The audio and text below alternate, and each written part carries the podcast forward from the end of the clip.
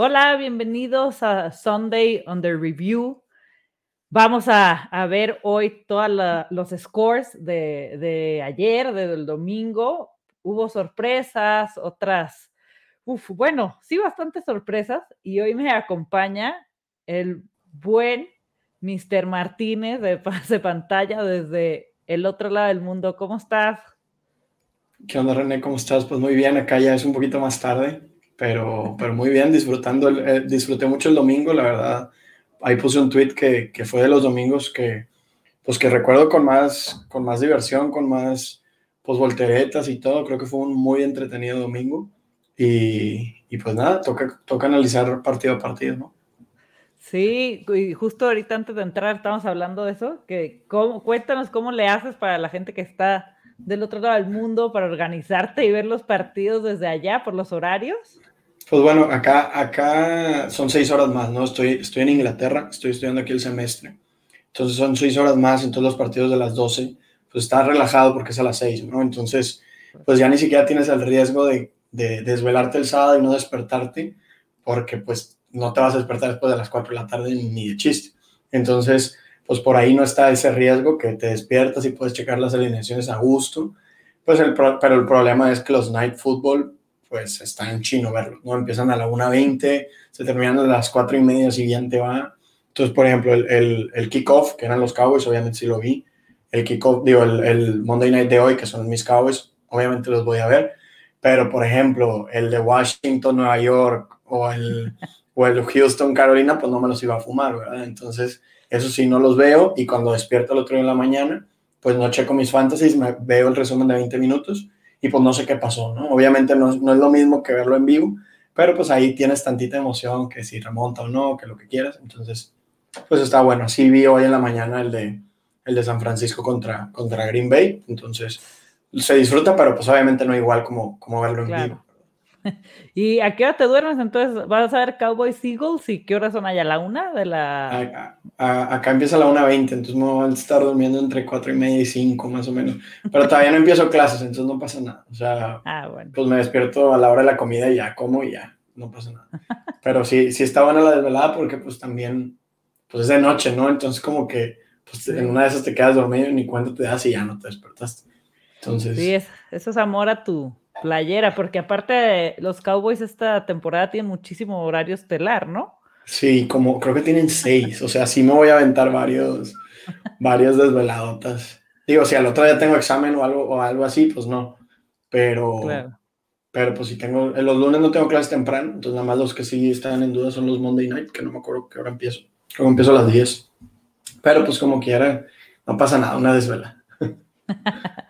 Oye, y cuéntanos tantito antes de arrancar con estos partidos, este, ¿cómo, cómo empezó Pase Pantalla o cuál es tu rol en Pase Pantalla o cómo nació Pase Pantalla?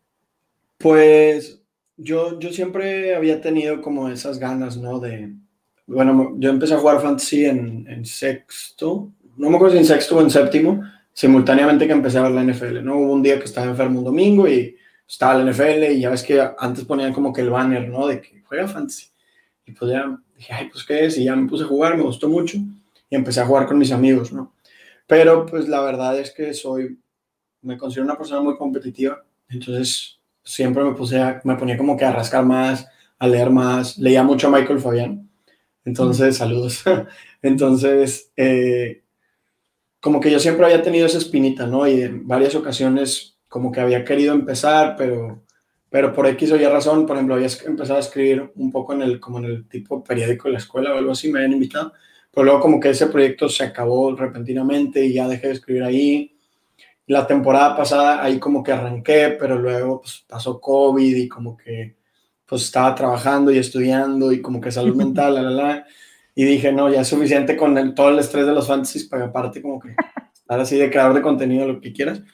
Y esta temporada, eh, a Jorge no lo conozco en persona. Bueno, lo he visto una vez en persona. Eh, compartimos una liga el año pasado y, y yo estaba escribiendo un poquito, pero no escribía tanto en Twitter. Y en verano fue que me dijo, ¿sabes qué? Oye, a mí yo también siempre he querido empezar uno, de que, ¿qué te parece si empezamos los dos? Porque aparte yo no soy tan bueno en cosas de edición y en la computadora y así. O sea, por ejemplo, una vez que tuve que aventarme un stream yo solito, ahí andaba matándome porque Jorge, Jorge usa una, no sé cómo se llama, como algo, es que él estudia cinematógrafo o algo así. Entonces, y yo estudio economía. Entonces, como que era una aplicación bien rara que no, que no sabía usar y Jorge estaba como en una cabaña y no tenía internet. Entonces me las tuve que arreglar ahí yo solito. Y, o sea, no soy tan bueno en eso, ¿no? Entonces, como que ahí me, me dio la impresión que como que nos íbamos a complementar padre. Entonces empezamos, empezamos el proyecto, creo que fue por junio, y, y pues nada, ahí hemos tenido, pues nos ha ido bien, a mí me gusta. Creo que, bueno, Pase Pantalla es como la plataforma, ¿no? Del podcast, y, pero yo sí, la verdad es que me gusta más escribir como que con mi cara en mi cuenta, que es la de, la de aquí de Mr. Martínez, y en Pase Pantallas donde Jorge y yo pues hacemos los live streams y hacemos las ligas y hacemos eh, que tenemos ligas de Dynasty, tenemos ligas de Redraft, eh, hacemos los podcasts, los lives, etc, etc, ¿no? Entonces, pues así empezó, ¿no? Como pues estábamos en una liga, a mí me fue terrible, pero es que este, el año pasado ya este he tenido una suerte que literalmente Jorge y los demás decían de que Julio, ¿a quién vas a sentar para ponerlo yo, no? Porque así juego, o sea, alguien podía venir de 4 ceros, si yo lo sentaba iba a ser 25 puntos. Era increíble, o sea, estaba súper salado. En este año tengo ligas donde tengo, en mi liga que más me gustaba, Dynasty, tengo cuatro jugadores en IR, uno en PUP y creo que cuatro outs, una cosa así. O sea, es increíble. estos dos últimos años he tenido una suerte increíble, ¿no? Entonces, pues bueno, así, así conocí a Jorge, y lo he visto una vez en mi vida, una semana antes de irme, de venirme para acá. Entonces, ha sido literalmente fue, fue COVID, ¿no? Fue a partir del COVID. Qué chido. De hecho, mira, hablando de tu mala suerte, aquí dice Alex. Me da gusto que el señor Mr. Martínez se haya unido a mi club de hijos. nada, más, nada más me ha ganado una liga y ya cree que. Y, y, por como cinco puntos y ya cree que. sí, y está también acá Edgar Gres. Saludos, Edgar. Y Rick, saludos, René y Julio, quien me metió al modo Dynasty. Es, un, es un modo muy padre. Es un modo muy padre. Sí, Dice, el pretexto de, de, siempre de Mister es el horario, así justifica perder fantasy fútbol. No, yo, yo no, yo no, yo no. ¿Cuántos Dynasties tienes? Eh, 14. Wow. Y redraft creo que 22. Sí, son 36 días en total. Y las baseball que la, la, verdad es que las archivo y lo checo al final de la temporada. No, no, no lo estoy checando cada semana. Porque pues si no, o sea, tenerlas días ahí en Sleeper sin estar archivadas. Porque aparte tengo las de paso de pantalla que no, o sea, que en las que no participo, pero que soy el comish. Entonces tengo mi Sleeper, tengo 300 mil ligas, o sea, creo que ¿Cuántas divisiones hicieron? 21, creo. Ah, qué padre. Creo que 21. Muy mal en tus ligas. ¿En cuáles? la de Hall of Famers ah, la de Hall of Fame. Iba 1-1, pero esta semana, o sea, solo me queda Elliot y Goeder, y al otro le queda Smith. Y mal, muy mal. Te ponen, a ver, ¿dónde está? Ah, sí, te ponen, no, pues necesitas 3.000 puntos. O sea. Exacto, o sea, no, ya, lo doy por perdida. ¿Quieres ver mi ¿Eh? Deeper? Mira. ya estoy parecido. Pero bueno, de hecho, para los que nos están viendo, ahorita vamos a empezar a analizar los partidos, lo que vimos de cada uno de ellos. Y al final nos cuentan los milagritos o si los quieren ir dejando en los comentarios que necesitan y aquí les vamos a decir. Este, el, problema, el problema de estar en tantos días es que luego ah, sí. necesito un milagro para ganar en una y luego necesito lo opuesto para ganar en otra. Entonces, o sea, ya es como bueno. O sea, por ejemplo, ahorita Devonta Smith en un anito que haga más de 14 y en otra que haga menos de 13. Entonces, lo único, pero soy capaz de que haga 13.5 y perder las dos. O sea, tampoco, tampoco me hago ilusiones. Yo también tengo 29, es redraft y, y no, es una locura. También la semana pasada Jones me dio muchísimas este, puntos y gané unas y en otras me sepultó. Pues entonces. no, y a mí me da coraje que hay algunas ligas de redraft que obviamente las manejo y todo, pero me quedé dormido en el draft porque era tipo tres y media de la mañana. Entonces, o sea, lo empezaba a draftear, pero por ejemplo, me acuerdo en el, ¿cuál fue? El, no es el Manada Bowl, el otro, el de Estadio Fantasy. En el Estadio Fantasy Bowl, yo tenía el pick 2 y, y, yo justo acababa de llegar a Europa, entonces traía todo el jet lag. Entonces me despierto, hago el pick de Cook, pero pues de aquí a que te vuelve a tocar, me quedé bien dormido. Ya no supe qué pasó, ya no supe qué, qué, quiénes fueron mis picks y me desperté ya tipo ronda 13 y fue que no, ya, buenas noches. Entonces. qué mal. Dice Ore que le pasa igual, que depende de ganar y perder de Hertz y sé que. Yo también dependo de sé que. Pero bueno, vamos a arrancar con los, con los partidos del domingo. Los Chiefs y Chargers. Vamos a empezar fuerte. Caen los, los Chiefs 24-30 contra los Chargers. ¿Este lo pudiste ver? Si no, es de las 12. Sí, ese sí lo vi. Sí, sí, sí, sí lo vi. Y de hecho ese sí lo tenía en, en, pantalla, ¿no? Y bueno, a mí me pareció que, que a veces Patrick Mahomes está queriendo hacer de más, ¿no? O sea, ahí hubo una intercepción, la intercepción que tenía Kelsey, pero pues estaba rodeado como de tres. Y dices como, tírala afuera. O sea, como no había esa necesidad de, de digo, claro que sigue siendo el mejor quarterback de la liga, pero a veces me ha dado la impresión, en especial estas dos últimas semanas, que innecesariamente quiere tirar, tirar magia, ¿no? También en la intercepción, que fue un buen pase, pero lo tira sin ver, ¿no? Entonces dices tú, si voltea, se lo pone aquí sin problemas, ¿no? Se lo puso muy bien, pero como quiera dices, como que, oye, échale, échale, ¿no? O sea, da, da, da lo mejor, ¿no? Pero bueno, o sea, Digo, claro que es parte de él, ¿no? Es parte, porque si ha sido ese pase sin ver touchdown, claro. no estaríamos haciendo esto. Pero pues también creo que ahí pues ha, quedado a deber un poquito Mahomes, ¿no? Digo, en Fantasy no. En fantasy. No, en Fantasy está dando, pero pues qué loca esa división, ¿no? Eh, van Broncos y Raiders con 3-0 y Kansas en el fondo con 1-2. 1-2, 1-2. Uno, dos y... Oye, ¿y Tariq Hill ha quedado de ver dos semanas consecutivas? Sí. La semana no me acuerdo, la pasada no me acuerdo cuánto hizo, pero en esta hizo... Tuvo cuatro, no, cinco recepciones, 5.6 yardas, digo 56 yardas, un fondo. O sea, 8.6. Sí.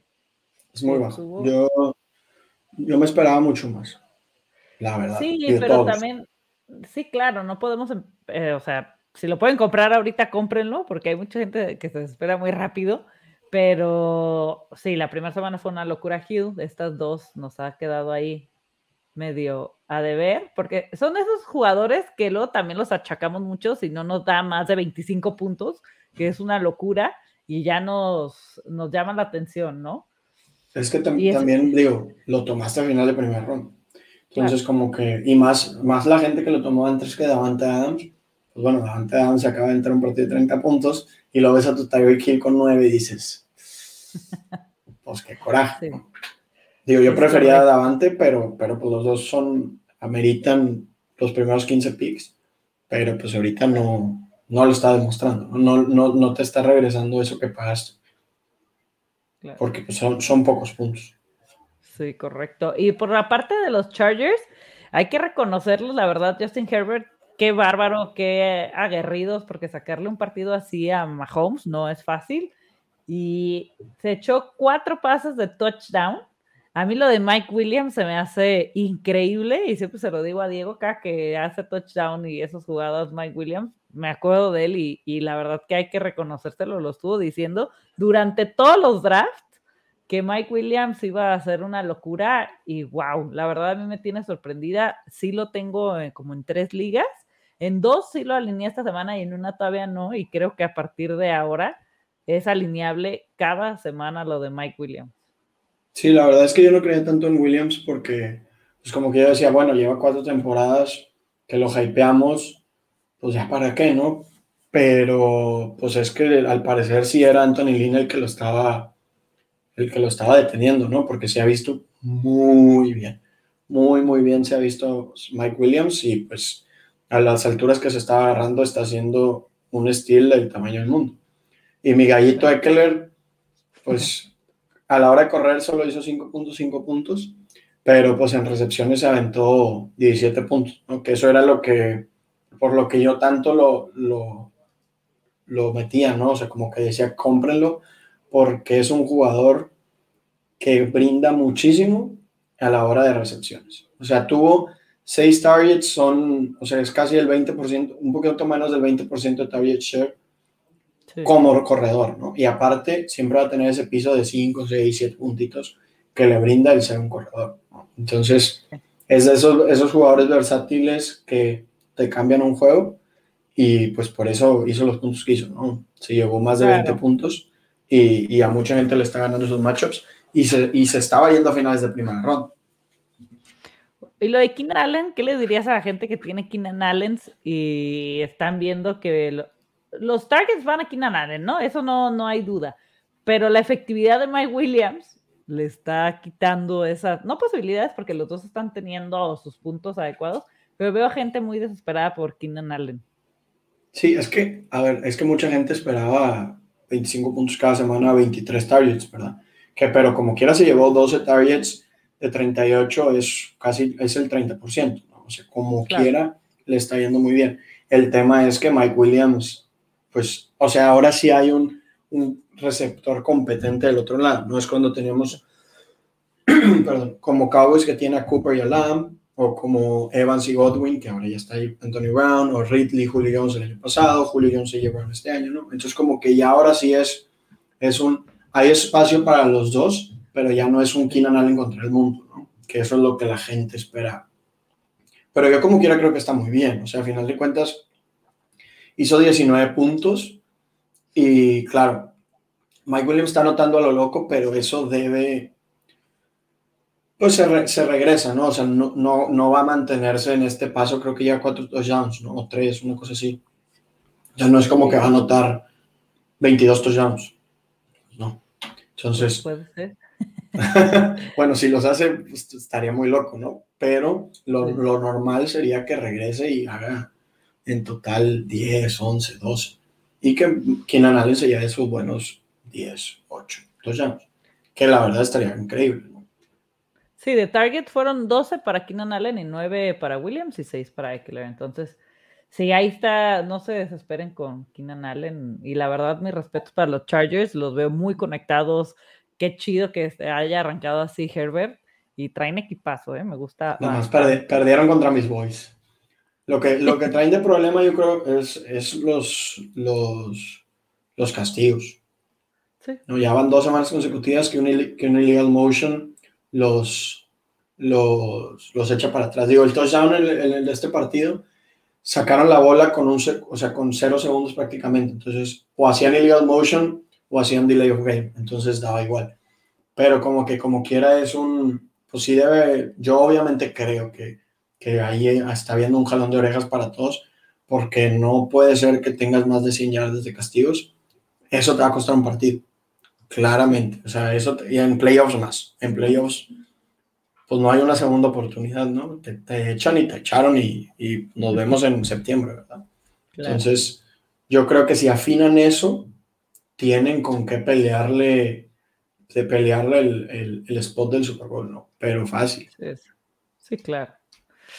Sí, esa, ya, esa división va a estar de locos, ¿no? Porque vamos a ver qué hace Raiders, donde se pongan las pilas de ver qué van ahí arriba. Una de esas dejan fuera. Y Denver, Denver está jugando muy bien. Digo, les ha tocado puros fáciles, ¿no? También. Pero Oakland y Denver están jugando bien. O sea, sí, sí están.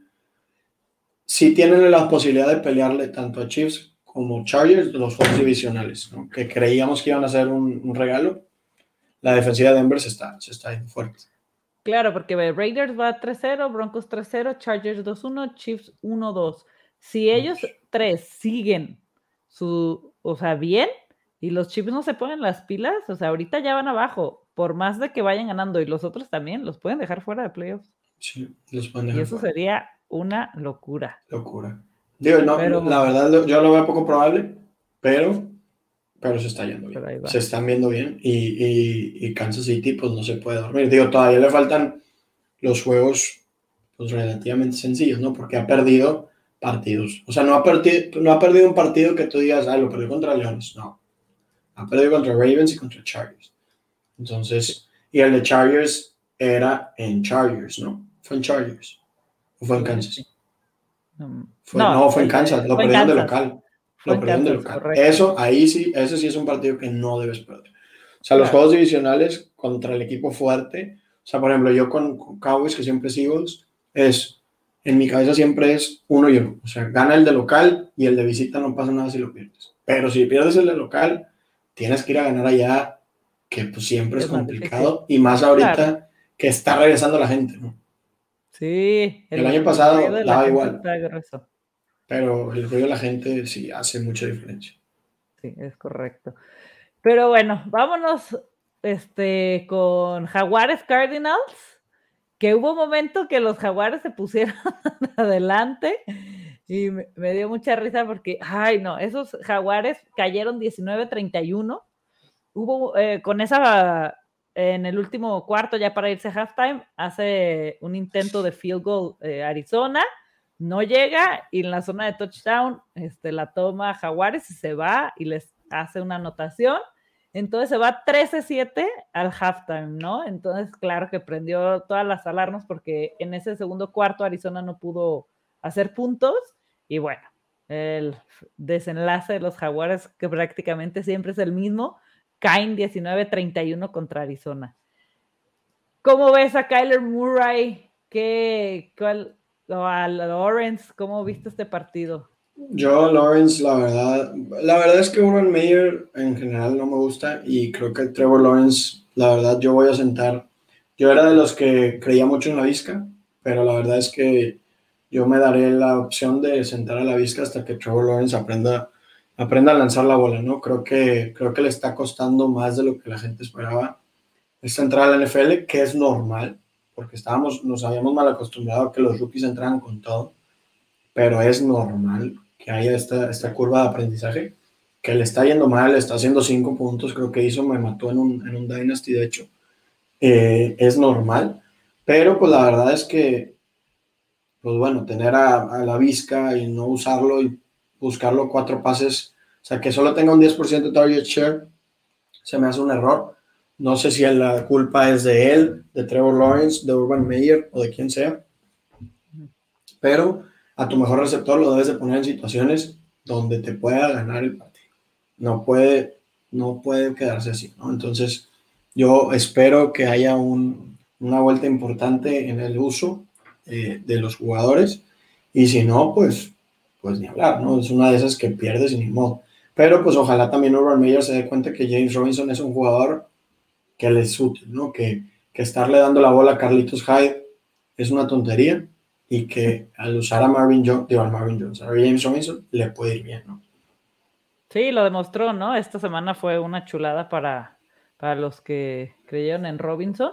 Y de hecho, sí, como dices, en Targets tuvo 8 Marvin Jones, 6 Shark y 6 Robinson. Y 4 Levisco. 4, sí, es que tengo... Nada, o sea que es muy poco, ¿no? O sea... Sí, claro es muy, muy poco. Y, o sea, Jacob Hollister tuvo seis. ¿Qué hace Jacob Hollister con seis targets y la Vizca? Es correcto. Creo que se nos perdió tantito Mr. Martínez porque le andaba fallando la, la, la, la transmisión, no, el internet en su, en su universidad, pero seguro ahorita se reconecta y lo agregamos otra vez. Pero vamos a seguir con este partido. Lo, lo de Robinson está recuperándose. Espero que después de este partido le sigan dando eso, esos targets y nos vayamos a olvidar un poco de Hyde, que a mí me tenía preocupada las primeras semanas. Y me encantó lo de Robinson a Lawrence. Híjole, esperemos que también se pongan las pilas esos jaguares. Y por la parte de Cardinals, James Conner, ¿no? Yo creo que fue la sorpresa, porque había mucha gente, entre ellos el buen este, Carlos de, de Fantasy Fácil, este, tuvo muchísima, este, creía en Conner desde el principio, en los drafts siempre era de sus picks más seguros y lo tiene por todos lados. Y hoy tuvo, bueno, hoy no, ayer tuvo dos touchdowns eh, y fue una chulada lo de Conner, ¿no? Está dejando, tuvo 11 acarreos, Chase Edmonds también tuvo 11 acarreos, pero tuvo más yardas y esos dos touchdowns a Conner que puede ser que, que lo estemos buscando por algunas ligas.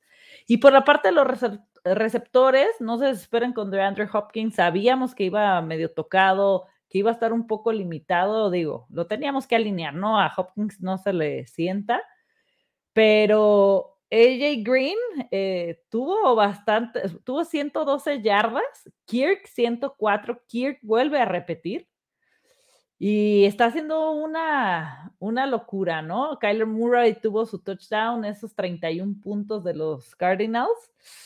La verdad es que me están gustando bastante estos Cardinals. La defensa de los Cardinals está bastante, bastante bien y van 3-0. Entonces ganan este partido 31 a 19 en casa de Jacksonville. Ya tenemos aquí a Mr. Martínez otra vez. Odio, apenas estaba haciendo coraje y me, y me sacan.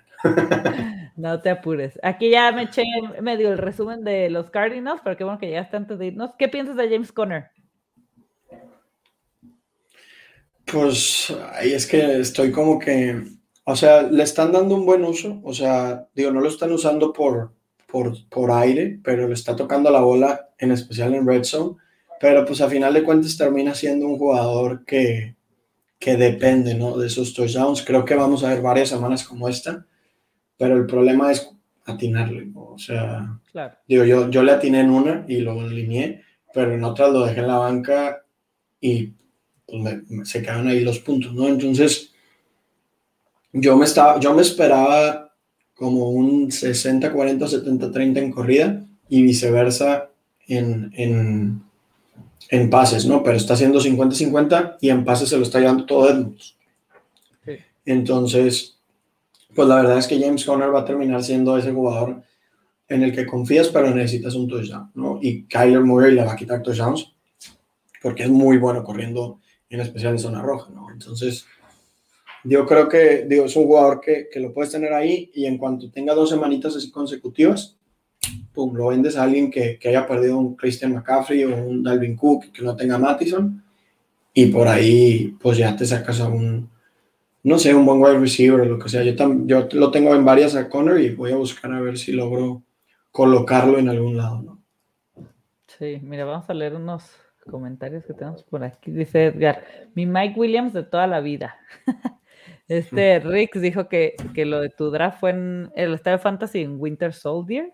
Sí, hasta tengo ahí, tengo a no sé quién, tengo ahí a Kenya Drake, a Josh Jacobs, y a jugadores que nunca ganó. Sí, Hunter Renfro, mi sobre reacción más eficiente, Ore. Y los de paz de pantalla, ese Mr. Martínez ni le sabe nada. Hola, José. y que ya pagues el internet, dice Alex. Por acá tenemos una de Osvaldo, este, que dice que acaba de, acaba de robarme a Mary Cooper por quien tradeo a CD Lamb. Ah, o sea, tiene a Mary Cooper y a CD Lamb y quiere ver si puede ver a alguien por, o sea, tradear a CD Lamb a alguien. Pues no sé, digo, yo, yo sí me atrevería a jugar con a Mary Cooper y CD Lamb todas las semanas por el volumen que pueden tener ambos pero nunca hace daño intentar comprar a un Stephon Dix que, que, anda, que anda ahí como que titubeando, o un DeAndre Hopkins, ¿me entiendes? O sea, como que pues, creo que sí, Lamb trae ese nombre y ese hype como para lograr comprar a un Tyreek Hill, a un Stephon Dix que andan bajones. En una de esas puedes tradear a CD Lamb y no sé, un Kenneth Gainwell o alguien así que no vayas a usar y, lograr, lograrse el cambio, ¿no? Yo me esperaría tantito para streamear la lesión de Cooper.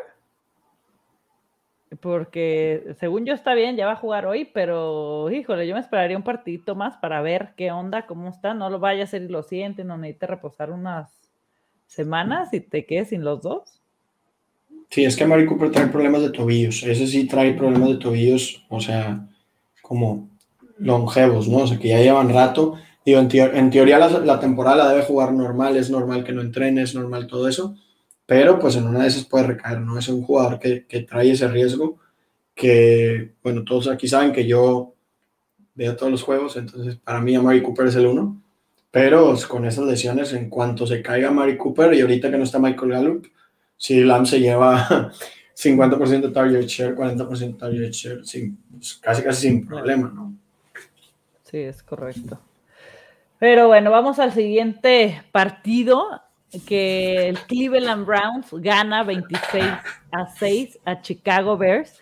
Todos queríamos ver ese, esa, pues ese partido ya de titular de, de Fields, que fue por la lesión de, de Dalton y fue, sabíamos, la verdad lo dejaron así al ruedo, digo, no había otra opción, pero con una defensiva de Cleveland que lo trajo y lo sabíamos, ¿no? Pero veo muchos comentarios de, nada, para eso queríamos ver a Fields este, y tirándole mucho a, a este novato.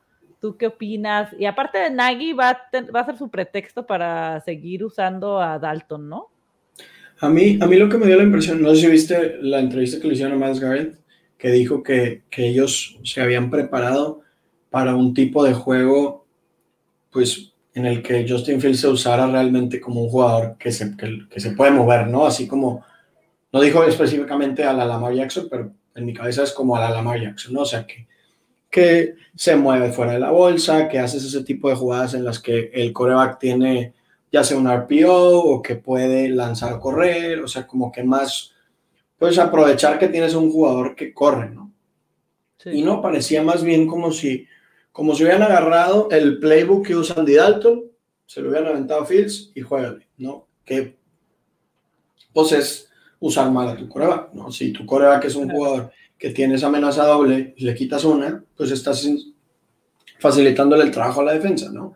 Y por eso más Garrett se aventó tres sacks y medio, o cuatro sacks y medio, no me acuerdo cuántos fueron. Entonces yo creo que la culpa sí es compartida, porque también, a ver, tuvieron 58 yardas totales. Entonces sí es una gran parte del coaching staff, pero creo que también Fields pues tiene un trabajo ahí, ¿no? Tampoco es como que vamos a quitarle toda la culpa a Fields y 100% es de Nagy. Entonces, pero pues también es lo que estaba platicando ¿no? hace, hace rato con unos amigos de acá que también ven la NFL, que yo les digo, a ver, es que el coach convive todos los días con su jugador, su trabajo debe ser saber las, las fortalezas y debilidades de los jugadores y hacer un plan de juego que se adapte a sus fortalezas y debilidades. No, no es, lo que pasaba el año pasado con los Cowboys, ¿no? que la defensiva, el coordinador a fuerza quería que los jugadores jugaran como él quiere que jueguen y no como las fortalezas que ellos tienen, ¿no? Y ahora sí lo estamos viendo que, que el entrenador de los Cowboys, este, se me acaba de ir el nombre, el coordinador defensivo, que antes era eh, coach de Falcons, ahora sí lo está haciendo, ¿no? Entonces es, tú, tú conoces a tus jugadores, tú haces el plan de juego, que haga que ellos tengan, estén en mejor posición para sacar a relucir sus fortalezas. No al revés. O sea, no, no quieras que ellos creen fortalezas nuevas a sus 25 años. No, es mejor adáptalo, hazlo al revés y obviamente que se sigan desarrollando. Pero pues tampoco quieras que Justin Fields sea eh, Tom Brady, ¿no? Parado en, la, en, la, bolsa todo el tiempo sin línea ofensiva. Entonces, creo que hay pues falta y Allen Robinson pues pierde un poquito de fortaleza, no aviso, ¿no? Hasta que Justin, hasta que veamos que trae Justin Fields. No es un jugador que yo sentaría, pero sí es, pues bueno, eh, bajar las expectativas, ¿no? No sé qué opinas tú. Híjole, yo creo que es un partido muy, muy, muy, fue un partido muy difícil y, híjole, yo creo que le tienen que seguir dando estas oportunidades. En Dalton más que nada no, no me gusta nada, no me, no creo que sea la opción para los Bears. Y, y dijo, yo, yo lo seguiría poniendo de titular y creo que tiene, como dices, esas piernas comparadas con la, Lamar y lo estamos viendo, ¿no? Tiene unos movimientos, es un novato. Si Lawrence, que fue el que todos esperaban y ha tenido y tiene mucha más protección y no ha tenido así partidos que dices, ni contra Texas pudo sacar el partido, ¿no? Este, imagínate con, con Fields sin ese apoyo del coach, yo creo que debe ser algo pesado, ¿no? Pero bueno, o sea, digo, yo me fumé a Andy Dalton toda la temporada pasada. Yo sé lo malo que es. O sea, no, es que a ver, ¿qué, qué, qué ganas con, con, Es que también, a veces lo entiendo, ¿no? O sea, por ejemplo, el caso Trey Lance, que tiene a Trey Lance sentado aprendiendo detrás de Garapolo. Yo estoy de acuerdo, ¿no? Creo que Garapolo es un coreback que sí te brinda un plus. Y entiendo que no quieras meter a tu coreback a exhibirlo, como Zach Wilson le está pasando, ¿no? Zach Wilson era un coreback que a mí me gustaba en college, que yo lo vi, me acuerdo perfectamente un viernes que estaba jugando BYU, yo no sabía quién era Zach Wilson, lo vi y dije, ay, ese coreback es bueno, pero no está listo, ¿no? O sea, no es un jugador que ya esté listo para jugar en la NFL. Entonces, entiendo que quieras proteger a tu coreback de ese tipo de escrutinio, pero pues también Andy Dalton no es como que se ha visto muy bien, ¿no? Entonces, claro. como que, a ver, si vas a tener, si vas a tener allá fuera tu coreback, mínimo darle la seguridad por detrás, eh, frente a los medios, de que lo quieres, ¿no? Pero lo que está pasando es que Andy Dalton es mi titular, Andy Dalton es mi titular, pase lo que pase. No, mira lo que acaban de tuitear a este Adam Schefter. Matt Nagy de los Chicago Bears declara el día de hoy a los periodistas que los tres corebacks, Justin Fields, Nick Foles y Andy Dalton, están bajo consideración para el titular en la semana 4 contra los Lions. O sea, ya no es eso, ya es de si yo fuera, si yo fuera el GM, en ese mismo momento vas para afuera. O sea, no, es que eso no es una forma, es literalmente mandar, agarrar a tu coreback y ponerlo abajo del tren. O sea, estuvo un mal partido y en vez de defenderlo contra la prensa es deja, déjamelo como yo también, ¿no? Deja yo también, deja yo también algo que, que le tiren más, ¿no? ¿Cuál es eso? O sea, no sé si te acuerdas no sé si sigas el fútbol, soccer, pero, por ejemplo, el Tuca, lo que hacía con Tigres era, cuando Tigres tenía un mal juego, él iba y hacía una, o decía tonterías o lo que sea en la rueda de prensa para que al otro día el titular fuera algo del Tuca y que no se enfocaran tanto en tirarle a los jugadores. ¿no? Y él lo que está haciendo es todo lo contrario, ¿no? Así como yo no tengo la culpa, el que está bien, güey, es mi coreback y háganselo garras. ¿Qué, qué, ¿Cómo eso le ayuda mentalmente a un novato? Es lo que yo, lo que yo no puedo entender del razonamiento. Sí, tengo aquí siempre que estoy grabando este Sunday the review, ya ves que salen de estas, lo pongo para ver si sale una noticia y esta de verdad me dejó así de no manches. También salió algo ahorita de, de Terran Amsterdam, ¿no? Eso several weeks dice que el, el left tackle Terran Amsterdam de los Santos se va a perder varias semanas, pero no es eh, season ending. Entonces, de las malas noticias, pues no tan peor. Porque, porque si perder al left tackle, sí es, sí es cosa seria. O sea, perder a jugar, quiere jugar de la línea, es cosa seria. Sí. Y por parte de los Browns, le sacan el partido por ventaja de 20 puntos. Y lo de Karim Hunt fue una locura esta, esta semana. A mí me encanta Karim Hunt. Creo que casi todas las semanas lo pongo como flex. Y tengo unas ligas que me fui Hero RB, entonces tengo cámaras y de segundo corredor tengo a Hunt, entonces estoy bastante feliz.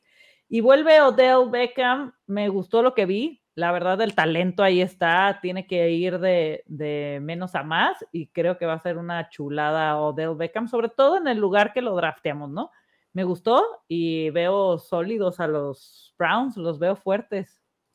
Sí, tuvo, tuvo 29% target share el buen OBA que para el precio creo que está bien. El problema que yo veo es volumen, ¿no? O sea, va a haber partidos en los que Baker Mayfield tira 20 pases y 30% de share son 6 targets. ¿Qué haces con 6 targets? ¿no? A menos que anote, no te va a llevar a ningún lado. Ese es el problema de OBJ, ¿no? Por eso a mí me gustaba que su, que su juego de regreso fuera sin Landry y se vio bien hizo 13 puntos, no anotó, pero hizo 13 puntos, 77 yardas, 5 reps, está muy bien. El problema va a ser el volumen. Ese es el problema que yo le veía a OBJ y que le sigo viendo. Me encanta, lo tengo en Dynasties, pero en Redraft no. Porque pues, este año yo creo que, que, ahí está topado, ¿no? En el mejor de los casos creo que es top 36. No, la veo difícil que entre al top 24, ¿no? Y esa división de la AFC Norte, que están los Bengals, los Ravens, Browns y Steelers, dos 1, Bengals 2, 1, Ravens 2, 1, Browns y los Steelers al fondo con 1, 2. ¿Quién crees que se vaya a playoffs de esta, de esta conferencia, de esta división? Yo creo que, yo creo que Ravens se va a ir, eh, va, a ir va a salir victorioso, o sea, va a ser el 1. Y en el 2, no creo que sea Steelers.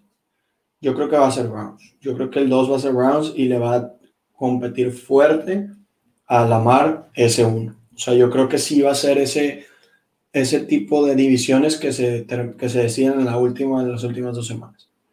Pero no veo, o sea, Steelers no tiene con qué pelearle ni a los Browns ni a los Ravens y vimos que ni a los Bengals, ¿no? Entonces, no creo que Bengals llegue a playoffs, pero yo sí creo que lo que estamos viendo de Bengals es muy positivo, ¿no? Joe Burrow se está viendo muy bien y es, y es de menos a más, ¿no? Joe Burrow debe, debe ir de menos a más porque mentalmente él dijo que, que le, que le cuesta trabajo lo normal, ¿no? Pero que le cuesta trabajo a veces salir de la bolsa, ¿no? Claro.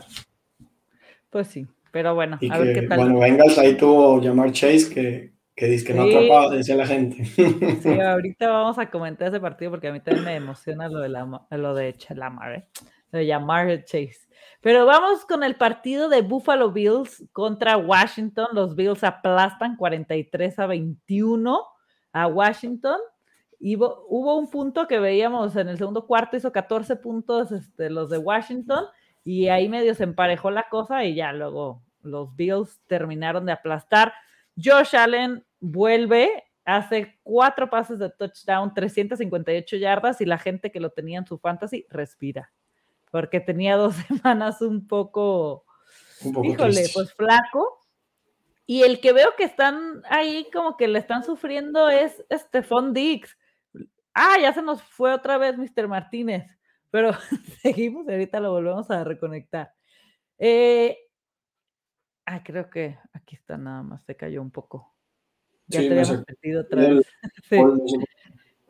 Este, les comentaba que el que, que Josh Allen vuelve, pero Stephon Dix está como preocupando por, no preocupando, pero volvemos a lo mismo, ¿no? Este, que todos esperamos de esos primeros picks que nos hagan nuestro fantasy lo de Cole Beasley fue una locura esta, esta semana y lo de Sanders, ¿no? Sanders se lleva esos dos touchdowns y casi el target fue para Beasley. Entonces, híjole, yo dejé a varios Beasleys en mi banca, porque digo, obviamente no los alineé, pero tengo Beasleys en mi banca y sufrí de ver esos veintitantos puntos ahí en banca, ¿no? Pero ¿cómo ves esto? A mí, a mí Cole Beasley me gusta porque y más ahorita en los Dynasties que hice, como estaba todo el tema de que no se quería vacunar y que tal vez no jugaba, no sé qué, te lo llevabas tipo ronda 17, ronda 18, y sí hay varios en los que, en los que lo he alineado, en especial ahorita con, tengo muchos Ayuks, entonces, pues con esto de lo de Ayuk, y como que, que, como que sí, como que no, entonces metí a Cole Beasley, y la verdad es que, pues digo, tuvo 13 targets, ¿no? Que es casi más del, más del 30% de target share. Yo lo he visto toda la vida con los Cowboys y yo sabía, yo sé que esto es algo de lo que es capaz y que es un muy buen jugador, ¿no? Y la verdad es que yo de Stephon Diggs es, es el momento ideal para comprarlo. Se fue con 10 targets, que son un poco menos del 25% de los targets. Está bien. La, la, semana pasada también le fue bien. Se llevó, eh, ¿cuánto se llevó? 8 de 33, se llevó el 25% también. Y en la semana 1 se llevó, se llevó, ay, le puse, estoy viendo el de, no estoy viendo los Bills, estoy viendo a los. y en el, en el primer juego de la semana también se llevó sus buenos 13 targets, que son otra vez 25% de target share. Y entonces yo no estoy preocupado, no creo que simplemente no ha encontrado la zona de anotación, tal vez no ha tenido esos puntos que estábamos acostumbrados a verle, pero al final de cuentas sigue siendo un jugador que sabes que tarde que temprano la va a romper. Es como la gente que estaba preocupada de Justin Jefferson, que esta semana ya la rompió. Entonces, nada más es cuestión de que, de que, de, de que tenga ese partido de, de romperla, ¿no? Y está teniendo 36% de share de las, de las yardas aéreas, ¿no? Entonces, le va a ir bien. O sea, tarde que temprano son números que indican que le va a ir bien, simplemente todavía no lo hemos visto, ¿no? Pero no es como que ha perdido su rol, ¿no? Josh Allen tal vez no haya jugado tan bien, Josh Allen ya se vio muy bien y en esta ocasión Emmanuel Sanders anotó dos, pero en cinco targets, ¿no? Entonces, lo normal sería que ya veamos desde la siguiente semana a Stephon Dixon Perla y es un momento ideal para mandar ofertas. Yo voy a mandar ofertas en todas y cada una de mis días por Stephon. Siempre hago eso. Literal me agarro una hora así de mandar ofertas. Sí, a mí creo que me llegó por ahí una tuya en alguna liga que rechace, pero no me acuerdo cuál era el tuyo. Era por Sacuón. Era por Sacuón, pero no me acuerdo qué, qué No, yo a Sacuón no lo ibas a soltar ni loca. Oye, ¿y qué crees? Nadie, lo nadie lo soltó, nadie lo soltó. Pues nadie me lo quiso soltar.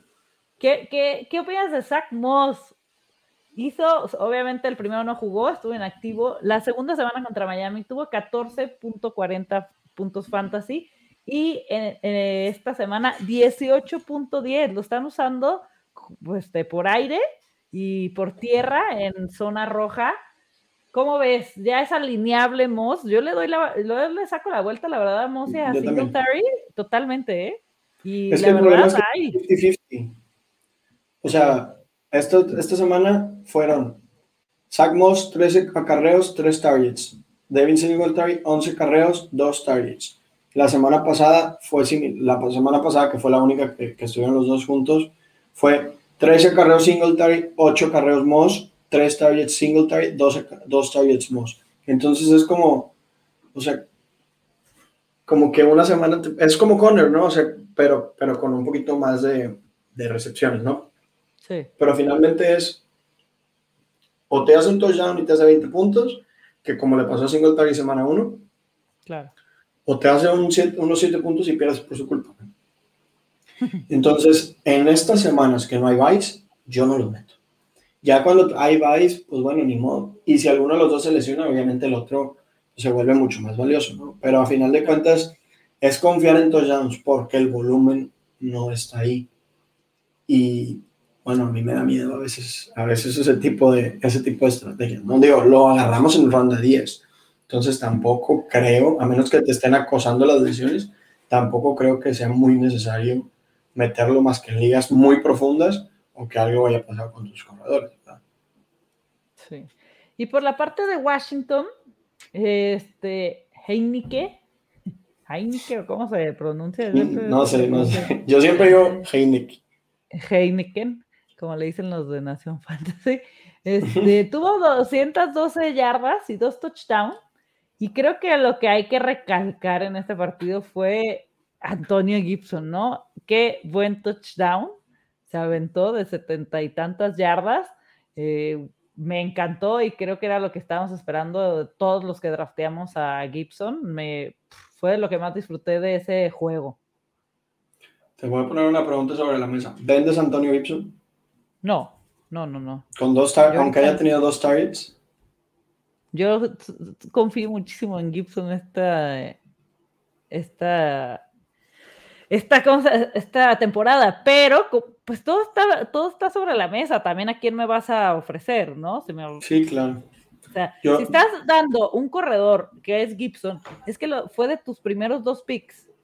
¿No? Había gente ya al final que lo drafteaba en primera ronda, pero no pasó de segunda ronda. Entonces, ¿qué me vas a dar para que yo no me quede sin esos dos picks? Tienes que darme algo eh, que tú también drafteaste por ahí, no me vas a ofrecer un Zach Moss. ¿Sí me entiendes? Por más que los puntos. No, es que luego hay gente que dice, no, pero es que este güey lleva más, más puntos que el tuyo. No, no tiene nada que ver y me enojan esos trades. Pero Aquí, o sea, depende, ofréceme a Barkley y yo creo que te lo cambio, ofréceme a... ¿Sí me entiendes? O sea, es que ahí está todo. No, es que, es que cuando quieres vender un jugador así, bueno, yo nunca lo he vendido como straight up, ¿no? Es como disfrazar que Antonio Gibson sea un upgrade, por ejemplo. Creo que Gibbs, todavía estamos a una altura de la temporada en que tal vez haya gente que prefiera a Gibson que a Eckler o que prefiera a Gibson que a Swift. Entonces yo ahí yo disfrazaría un trade que sea un downgrade en, en running back, o sea, te doy a Gibson y me das a Swift y agrego un upgrade en wide receiver, ¿no? Te aviento, no sé, a Mike Evans y tú me das a Estefón. O tú me, o yo te aviento a Mari Cooper y tú me pones a Justin Jefferson. O sea, como, como disfrazar un, un downgrade y un upgrade cuando realmente es un doble upgrade, ¿no? Esos son el tipo de trades que me gusta mandar cuando quiero deshacerme de uno de mis jugadores de las primeras rondas que no me está dejando satisfecho, como es el caso de Anthony Vips, porque yo lo drafteé teniendo en mente como si fuera a tener cinco targets por partido y está teniendo uno o dos. Y eso a mí me prefiero a, Andrew Swift, ¿no? Me preocupa. Porque J.D. McKissick no se está yendo. Ahí sí. Pues ¿Crees, que, ¿Crees que Heineken sea la respuesta a largo plazo de Washington? Puede ser, ¿eh? Lo está haciendo bien. Yo la verdad eh, no, me, no me ha ido mal con él porque tenía varios Fitzpatrick, sobre todo en, Superflex. Y, y, estaba muy emocionada de lo que podía hacer Fitzpatrick y creo que está teniendo un buen rol. Lo, o sea, está defendiendo ese puesto y creo que no sé si lo vayan a sentar cuando vuelva Fitzpatrick o qué onda, ya volvimos a perder a Mr. Martínez, pero sigo respondiendo su pregunta. Y Terry McLaurin no tuvo su touchdown, tuvo 62 yardas y, y 4 recepciones. Entonces también no fue el, partido de Washington, pero vimos cosas que todos esperábamos, ¿no? Como el, touchdown de, Gibson, esos recorridos de Gibson y el touchdown de Logan Thomas, que había sido otro de los Tyrants que, que nos podría, que nos tenía en cero, ¿no? Pero a ver, vamos a, leer un poquito más. Aquí está Faico, que dice: Saludos a, a, los dos, sobre todo a Mr. Martínez, que me ganó en la Liga NFL Coaches, pero tomaré mi revancha en el de pasapantalla. Todos tienen ligas con, él. Esa estrategia del Tuca está buenísima. Y por acá Israel dice: Creo que Sanders sí podría ser considerada considerado en Rooster. Yo lo dije desde las primeras, este, de los drafts, que lo de Sanders me gustaba, pero ahí sí, obviamente iría tu flex y es un volado, depende del partido, porque esos shutouts de pases largos, Sanders puede ser una muy buena opción. Pero pues está Sanders, está Beasley, está Dix, ¿no? Y son tres este, receptores muy buenos que va a ser, así como esta fue la semana de Sanders, va a haber una que va a ser su breakout, de la, bueno, no breakout, pero va a ser la semana de Dix y, y hay que ir monitoreando el, el, encuentro, ¿no? Ya te tenemos aquí otra vez. Ahora sí estoy desde... Ándale. Ni modo. Perfecto.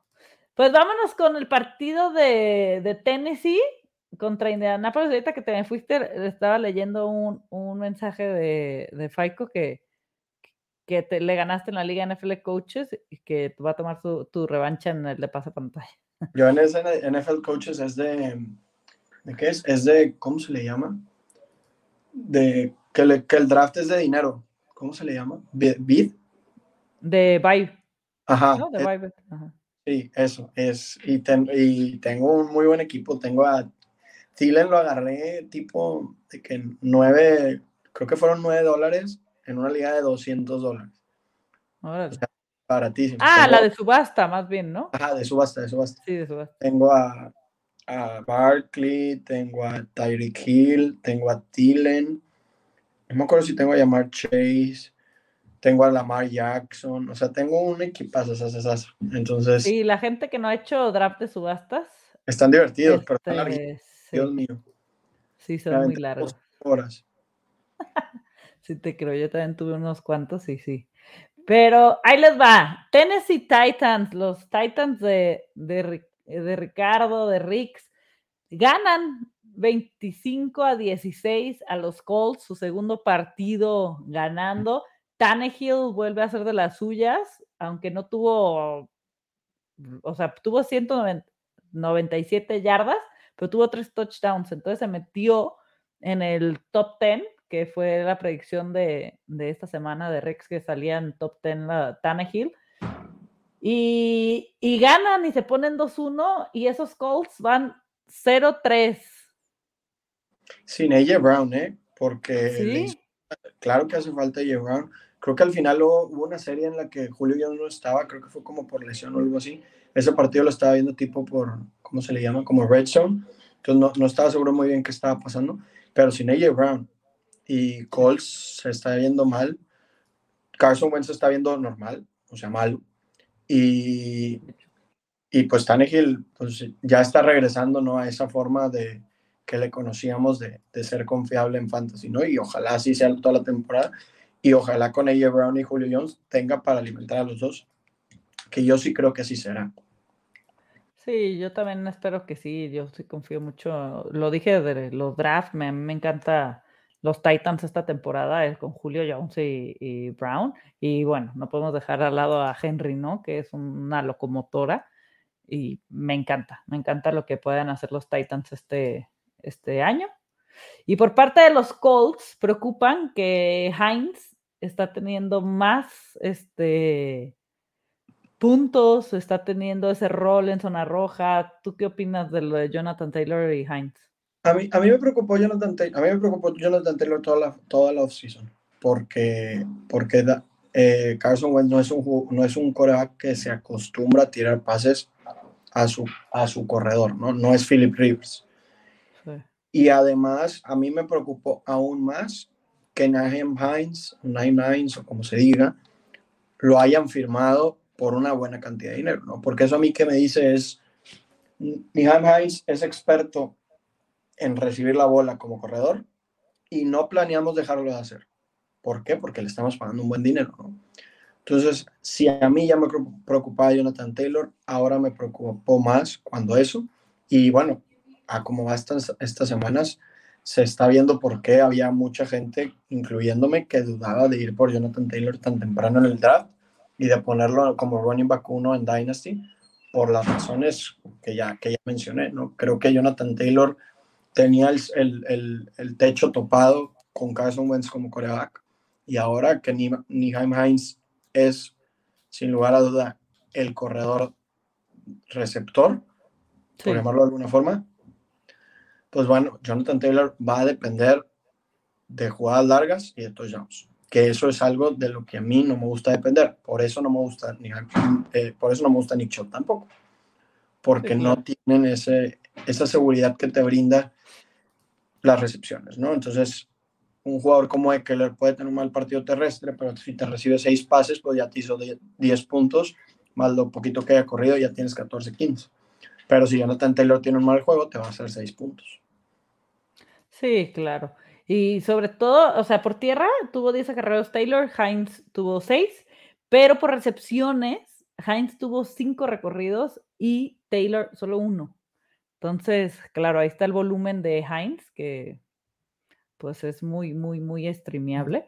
Y por aquí Rick nos dice, a Julio lo castigó Bravel que, que porque no quería bloquear, no le pasó nada. Ah, bueno, pues peor aún. Bueno, eso, sí es sí es preocupante, pero bueno, es que también poner a tu, a tu receptor de 33 años a hacer un bloqueo, pues también, bueno, es ponerlo mucho en riesgo, ¿no? Pero bueno, Tennessee es una es que creo que Tennessee es una ofensiva que le brinda mucha importancia a la corrida y a los play actions que realmente se los crean.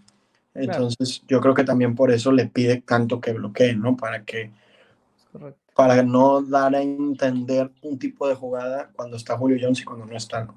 Entonces, Correcto. Pues, pues bueno, que se, que se acople, ¿no? Pues que. Sí. Oye, y por aquí entre las noticias, creo que buenas noticias para Christian McCaffrey este, declaran que Christian McCaffrey no irá a ER y que podría estar de regreso antes de lo pensado. Esperemos que sí, que no sea era semana una locura. ¿Mm? Lo pensado era semana 6, ¿no? O sea, que se perdía semana 4 y 5. Sí, pero pues dicen que lo más seguro es que vuelva antes, quién sabe, hay que monitorear a McCaffrey y de momento hay que ir por, por, por ¿cómo se llama? Schubert, Schubert, Hubert por Hubert, sí. Ay, bueno, pues vamos a, mis patriotas. Ay, qué tristeza yo hablar de los patriotas este año. Me está gustando lo que veo de Mike Jones, pero ay, no. Este, 13 puntos los patriotas, 28 Nueva Orleans. A mí New Orleans me tiene con un sube y baja, ¿no? No sé cómo les va a ir, si van a ganar, si van a perder, es contra los que estoy más, mucho más perdida. Mac Jones tuvo tres intercepciones, la semana pasada tuvo este, también varias, creo que Es el no, mejor fue. ¿Eh? es el que mejor se ha visto de los novatos. Sí, creo que a él sí le tienen toda la confianza, este, no es la misma franquicia, no es por decir que somos mejores o peores, pero está mejor ahorita construida la de Patriots que la de Jets, ¿no? Este, entonces, sí, entonces, híjole, creo que eso da ventaja y Belichick para mí es un genio, perdamos o ganemos, ¿no? No podemos decir que es un genio solo cuando ganamos. Este, y creo que eso y, y se lo ha dicho desde que cortaron a, a, Newton. Vio algo en Mac Jones que si no, Belichick no hace ese movimiento.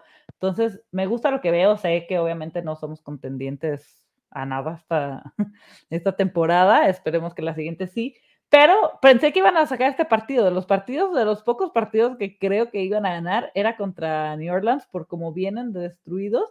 Y o sea, ve, Winston tuvo 128 yardas nada más, dos touchdowns.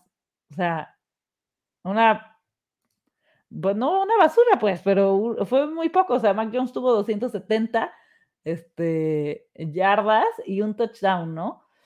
Ay, no. Camara, Camara es una chulada para, para los fantasies. A mí me encanta Camara, tengo Camara por todos lados. Y pues nos destruye New Orleans. ¿Cómo viste ese partido? ¿Cómo lo viviste o si lo viste? Pues Jacoby Myers wide receiver 1, se lleva casi el 30% de los targets. Creo que sí. ahora sí ya habíamos visto que, estaba, que tenía muchos targets, pero no tenía yardas, ¿no?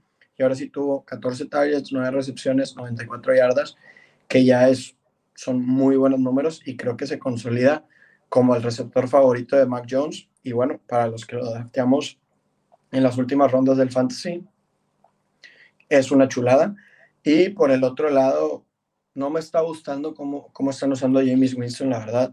A mí es un coreback que me gusta mucho, que me digo, entiendo que fue parte del plan de juego, no de ponerlo tanto en riesgo, porque Bill Belichick sabe, bueno, es un, es un equipo, los Patriotas en general, que se caracteriza por, por aprovecharse de los corebacks novatos o que están así como medio frescos, y bueno, no hay que olvidar que Winston no jugó el año pasado, ¿no? Entonces, eh, creo que eh, fue parte del plan del juego, pero yo a mí sí me gustaría ver a ese Winston, no el Winston que, que tira pases a lo menso, sino el Winston que realmente en su fútbol IQ entiende los momentos del partido y lanza lejos cuando hay que lanzar lejos, la, la, la. Entonces, creo que es un coreback al que muchas veces le, perdimos, le perdemos el respeto, pero creo que es un muy buen coreback y me gustaría ver que esté tirando un poco más de pases por partido y que encuentre la forma de, de al mismo tiempo usar a cámara y dejar de usar por el amor de Dios a Tyson Hill, que a mí se me no suma absolutamente nada. Aparte se roba esos puntos fantasy, ¿no? A mí es lo que más coraje me da. Sí, esos nueve puntos los puede hacer. Winston sabe correr. Esos nueve puntos los podría tener Winston sin ningún problema. No, deja tú, o sea, Winston o, o Camara, o sea, ese, ese touchdown por, por tierra por... que se llevó Hill fue como de.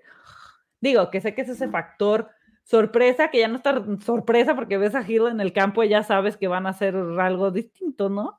Sí, o que van a correr porque lanzar no sabe. Entonces, Exacto, entonces. Pues.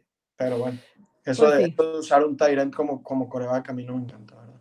Como sí. coreback corredor no me encanta. Y luego mis patriotas van este, este domingo contra los Bucks, que va a ser una roller coaster de emociones, pero pues claro que los bucaneros van a pasar por encima de Es Sunday night, ¿no? sí. Que, que, que, pero es Sunday night más que nada por la, el sentimiento de que Brady vuelve al estadio de Patriotas pero no va a ser un partido estelar como lo que vimos ayer de San Francisco Green Bay, que qué juegazo, pero no manches, o sea, claro que los Bucks nos van a sacar 800 puntos. O sea, es, es, en Gillette, ¿no? O sea, creo que sí Sí, sí, sí. Sí, es en el estadio. Tener la oportunidad de estar ahí, ¿no? De estar ahí en el estadio sí. y practicar. Y, pues, ¿cómo lo recuerdas? ¿no? Porque la gente sabe que se fue porque lo fueron, ¿no? O sea, porque lo, lo corrieron, sí. no porque hubiese haya querido ir. Sí. Entonces pues creo que va a ser interesante ver cómo, pues, cómo reacciona la gente a, al recibirlo. ¿no? es correcto. Probablemente yo nada más vea eso, vea el recibimiento y me vaya a dormir. Sí. Y vámonos con otro partido. Giants 14, Atlanta 17. Híjole, estos dos equipos están dejando, pues estamos viendo que no, nada más no salen para adelante y ganó uno porque alguno tenía que ganar, nada del colmo hubiera sido que empataran. Este, se les acabara el overtime en caso de haberse ido, pero lo que me gustó fue ver a Barkley otra vez, va de más a menos, me encanta Barkley, yo no lo vendí obviamente en ninguna de mis ligas, al contrario, este, me encanta Barkley y se convierte en un hospital Giants. Se sale este Shepard, se va también, se sale del partido este Slayton, una locura, y luego por acá estaba leyendo que Blake Martínez sufrió un desgarro de ligamento cruzado anterior. Reportes indican que se perderá el resto de la temporada. Malas noticias para los Giants. Entonces, híjole, que va a quedar Ingram, que va a tener un mega upside por que hay que esperar. Espero que Shepard juegue porque lo tengo a mi muchacho en todos lados. Este, y Daniel Jones 266 yardas, ninguna, ningún touchdown. Este, sí, pero está, exacto, es lo que te iba a decir, pero se está defendiendo, ¿no? O sea, Daniel Jones está streameable. Está jugando bien. Y Evan Ingram, mojito que tuvo sus buenos seis targets, casi 20% de share. Es un jugador que, digo, es su primera semana y creo que si, si Shepard y tú, y ¿cómo se llama el otro? Y Slayton no pueden jugar, se vuelve aún más interesante. Yo lo tengo en muchos lados. Y, bueno, del otro lado, Cal Pitts, pues bueno, dándonos la razón de que, de que no había por qué tomarlo tan temprano con todo el hype que había alrededor de él. Pues la verdad es que está teniendo problemas, ¿no? Solo vio tres targets, menos del 10% de share. Esa ofensiva es de Calvin Ridley y Matt Ryan se nota que extraña a Julio ¿no? Sí. Sí, sí lo extraña. Y, ay, no, a mí lo que me tiene bien preocupado en este equipo es Pitts. Este, a mí me encanta, sigo creyendo que va a terminar top, o sea, está, pero no manches, a medio tiempo no te venía ni un target. O sea, lo que habíamos visto las dos primeras semanas eran una locura de, de volumen, de targets, y wow, a mí me tiene preocupada, aparte en una liga que es de las que más me importan, hice un trade. Eh, yo compré a Pitts y di a Chase. Digo, tengo un trabuco de, de, receptores, ¿no? O sea, tengo muy buenos receptores y no, y lo estaba banqueando a Chase. O sea, tengo muy buenos receptores. Y no, no, no. O sea, me fui con Pitts. Obviamente tenía John Smith de Tyrant, pero quería quitarme ese dolor de cabeza de tener este que pensar cada semana a qué Tyrant alinear. Y ay, no sé, ya me preocupé. Espero que esto mejore. Pero bueno, y por. yo sí creo que va, que va, a mejorar. O sea, yo sí creo que le va a ir bien. El problema es que es ese, esa transición que existe de jugar Tyrant en colegial a jugar Tyrant en, en, la NFL, pues no es lo mismo, ¿no? Y, y, lo que decíamos era que para que la rompiera tenía que tener una temporada muy histórica y pues es lo que se está demostrando, ¿no? No es fácil, pero yo sí creo que se está viendo abriendo una buena ventana de oportunidad en redraft, pero ¿contra quién va la siguiente semana Atlanta? Atlanta, a ver, acá tengo los calendarios. Contra Washington, que no es una papa en la defensiva. creo que yo me voy a esperar a, que a la semana a comprarlo antes de semana 5 y porque creo que va a ser lento, pero creo que sí está ahí el volumen para que la rompa. Creo que este fue un partido anormal y que debería volver a ver ese volumen que leímos en los partidos anteriores, en el que, por ejemplo, la semana pasada tuvo seis targets, que, bueno, son, es 15%, contra una muy buena defensiva de Bucaneros, y tuvo ocho en la, en la semana, en la semana, en la semana 1 contra, contra Filadelfia, ¿no? Entonces yo creo que sí, le, que, que sí le va a ir bien, ¿no? Sí, dice Rix, así como Diego advirtió todo el off-season de Mike Williams, Julio advirtió de, de Pitts. ¿Pero para bien de Pitts o de que no nos fuéramos con él? Yo, tengo ahí un video entero, tenemos ahí un video entero en pase pantalla de no draften a Pitts, por favor. ¿Neta? Sí, porque es que se estaba yendo antes que Hawkinson. Entonces yo decía, ¿cómo? O sea, a ver, Hawkinson tiene el camino pintadote para ser, para ser el, el receptor uno de ese equipo. Esta semana no le fue bien, pero la semana 1 y semana 2 la rompió. ¿Por qué? Porque sencillamente es el mejor, la mejor arma ofensiva que tiene Lions y pues todo el tiempo van a estar perdiendo, ¿no? Entonces, y Hawkinson ya tuvo ese periodo de adaptación que Kyle Pitts no ha tenido, ¿no? Entonces, eh, y digo, también había muchas stats que indicaban que le podía ir bien, pero pues más que nada era, está uno, primer lugar, Hawkinson tiene uno y antes que nada el talento y dos, la oportunidad de romperlo. Cal Pitts tenía el talento, la oportunidad más o menos, pero ese talento todavía falta que se traslade, que se traslade a la NFL, ¿no? Y es que un jugador siempre es un talentazo hasta que no lo es, ¿no? Claro. siempre es el mejor jugador de este hasta que no es, ¿no? Entonces, pues que es muy fácil decir que son el, la segunda venida de, de Peyton Manning fusionado con Tom Brady o de de la fusión de Julio Jones y Calvin Ridley y de Andrew Hopkins jugando en ala cerrada hasta que ups no es, ¿no? Entonces, claro. pues hay que tener siempre paciencia con los rookies. Yo sí creo que Cal Pitts la va a romper, pero calma, ¿no? O sea, ese hype yo creo que fue un poquito desmesurado y conforme vaya avanzando la temporada, yo creo que lo vamos a ver adaptándose poco a poco. Sí. Por aquí preguntan que Logan Thomas o Kyle Pitts esta semana. ¿Contra quién juega? O sea, sé que. Juegan en contra. Ah, juegan el uno contra el otro, sí, cierto.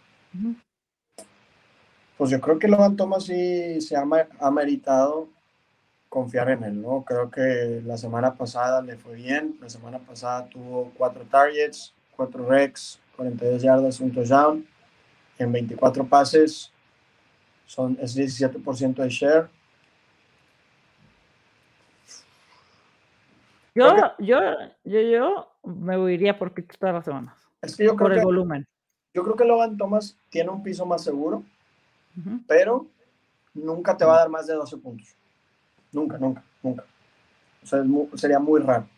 Entonces, bueno, más de 12 sí, pero más de 15 no. Y creo que Kyle Pitts sí tiene ese upside semana a semana de ser una locura, ¿no? Entonces, Washington es que Washington no ha jugado contra ningún equipo que tenga así como que un super tight end, entonces no puedo decirte, ah, son buenos o malos defendiendo tight ends.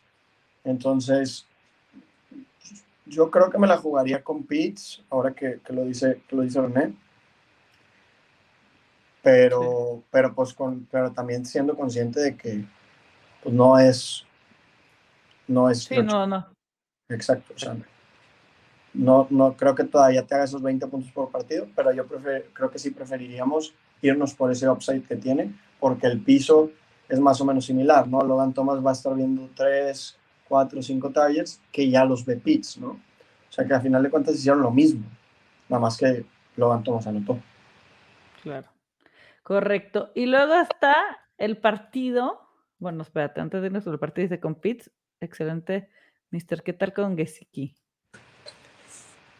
Esta es la temporada de que vamos. No manches, yo solo puntos la primera semana y casi te da. casi me da un infarto. pero, pero ya la rompió. Ya sí, ahorita, sí, vamos a hablar de que ahorita que lleguemos al de Miami. Porque, porque yo también tengo cosas que decir de él. Pero Pittsburgh contra Cincinnati. ¿Qué piensas de los Steelers este año? Espero que no me esté mi compadre Jaime que se me va a enojar. Pero, es que Ben Roethlisberger trae fecha, trae fecha de caducidad de hace tres años y, y nomás, no, nomás no lo quitan, ¿no? O sea, digo, también, a, ver, no jugó Dionte, Juju sale lesionado y, entonces queda nada más Claypool, ¿no? Entonces, poco se le puede pedir tanto a, a Ben Roethlisberger jugando sin receptores, ¿no? Porque está jugando Ray Ray McLeod, está jugando James Washington, Cody White, que ni siquiera sé quién es. Entonces, o sea, sí hay que entender que no había receptores y que Bengals no es un flan, pero pues también hubo ocasiones en las que Ben se vio muy mal, ¿no? A ver, el simple hecho de que tu running back tenga 19 targets es un punto de alarma, ¿no? tu, running back no tiene por qué tener 30% del target share.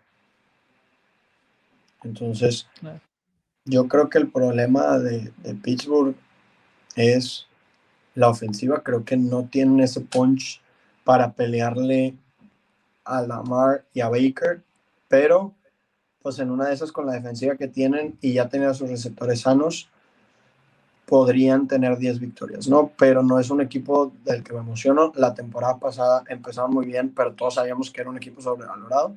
Terminó cayendo. Y, y pues bueno, este año ni siquiera eso, ¿verdad? Ya, ya tienen dos, dos derrotas. Y la siguiente semana que juegan contra Green Bay, pues se aproxima un 1-3. Y después van contra Denver, entonces cuidado que, que hasta empiezan 1-4, ¿no? Porque Denver, Denver no es claro. en especial a la defensiva. Es correcto. ¿Tú qué, opinas de los Steelers? ¿Los quieres? ¿No los quieres? No, la verdad lo dije desde mi episodio que, que hablé de todas las divisiones. Dije que Pittsburgh este año no me gustaba nada. Rotisberger, mientras no cambien a Rotisberger, o sea, ya lo vimos. Eh, no van a, a, seguir. Tienen buenos receptores. Tienen, a mí, Najee Harris, me encanta qué tal el volumen que tiene. No, no hizo touchdown y hizo como 28 puntos, según yo. O sea, por todo el volumen, o sea, todo el volumen está en él, entonces me encanta lo de allí. Pero sí, no, no veo haciendo nada a, a Pittsburgh. El que me gusta y lo que está haciendo es el tight end Framework. Lo puse en, en Estadio Fantasy Bowl porque tengo una o tremenda, tremendo trío de, de tight ends y me gusta, me gusta lo de él pero nada, no veo a los Steelers. Creo que, creo que, es que te digo cuál es el problema, que con Ben Roethlisberger ahí no les va a ir bien, pero no les va a ir mal. Como quiera te van a desentear ganando siete partidos, ocho partidos, nueve partidos. Entonces no vas a estar en la posición de agarrar un coreback en el draft. Entonces estás allá en, navegando en la mediocridad que no te deja ni pelear ni, ni agarrar un coreback. Entonces, ese es el problema que tiene Pittsburgh, ¿no? Que, que, que no vas a centrar a Big Ben, pero no, no, te va a dar la oportunidad de tomar un coreback en el draft. Es correcto. Entonces, pues, están en un dilema, en un dilema grave. Correcto, y a Cincinnati, Joe Burrow lo veo bien, me gusta, tuvo tres touchdowns, 172 yardas, y con con eso que no jugó Higgins, pues Chase se lució, tuvo dos touchdowns. A mí me encantan Chase y Burrow. Tengo, en casi todas mis ligas tengo un receptor de Cincinnati, ya sea Chase, ya sea Higgins o Boyd, ¿no? Senté muchos Higgins, pues obviamente porque no iba a jugar, pero me encanta el equipo de Cincinnati. Creo que es de mis favoritos este año. O sea, me gusta verlos, me gusta, veo que Burrow también va de, de menos a más y, y siento que les puede ir bien en este, este año a, Cincinnati, pues en la FC del Norte van ahí, como decíamos antes, empatados con los Ravens y Browns y pueden pegar la sorpresa. Sí, yo creo que Burrow, como decíamos hace rato, es un, es un que, que, debe ir a, que va a ir en ascenso, que va en ascenso. Y a final de cuentas, bueno, yo a Joe Burrow lo tengo en muchos de mis dynasties. Es uno de los, creo que es uno de los corebacks que más tengo. Digo, es un, es un, es un que no te da ese top 5, top 8 upside porque no corre, pero el volumen te debe dar suficiente para que sea top 10, top 12 año con año de aquí a, a mucho tiempo, ¿no? Y más teniendo a Chase y a T. Higgins y a Tyler Boyd, ¿no? Me gustaría, y creo que es lo que va a ir pasando, ver un poco más de volumen en Jamar Chase. Creo que poco a poco Burrow va a empezar a tirar más pases, va a estar rondando los 30, 35 por partido y eso va a permitir que veamos partidos de 10 targets, 12 targets, 8 targets, tanto para llamar Chase como para T. Higgins, Que eso es lo que yo estoy esperando, ¿no? Ver siete, siete recepciones, 100 yardas, un touchdown de ambos, ¿no? Claro. y bueno, Joe Mixon, ante todas las dudas, le está yendo bien, ¿no? Correcto. Sí, la primera semana fue una locura y digo, ahí va, ¿no? Que estoy buscando por acá, estaba viendo los, las estadísticas de los jugadores, pero los estoy acomodando por Fantasy Points y me sale Devante Adams en primero, pero me dice 20 puntos, luego que le abro, obviamente por el formato, tiene 31, pero me sale en segundo Hill. Y hace rato hice unos análisis con estos números y estaba preocupada. Pero al rato los voy a checar bien. Pero bueno, vámonos al siguiente juego, que es los Lions contra Baltimore. ¿Lo viste? Fue una locura el final de este partido.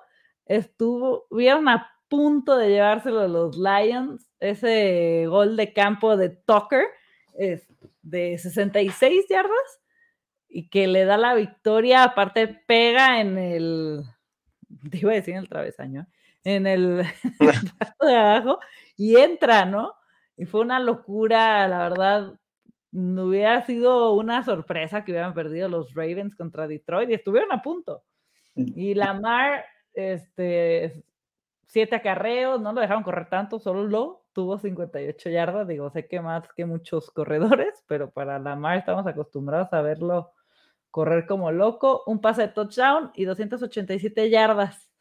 El que más brilló de acá fue Mark Andrews, que me encanta porque sí tengo Mark Andrews por ahí y me gustó ya que, tuviera esto, más de 100 yardas. Y el que preocupa a Tyson Williams, ¿qué opinas de los corredores de, de Ravens? Mira, de los receptores yo solo voy a decir una cosa, no se preocupen que ya va a llegar Papa. Rashad Bateman es elegible para regresar a partir de la semana 4. Marquise Brown se acaba, o bueno, no se acaba, pero pasa al segundo plano. Rashad Bateman debe ser el número uno sin ningún problema. Y, y bueno, de los, de los corredores, la verdad es que pues es imposible que agarren ritmo si, si Latavius tiene cinco, eh, Tyson tiene, tiene cinco carreros Tyson, siete Latavius, tres de Monta Freeman, o sea, nunca van a agarrar ritmo.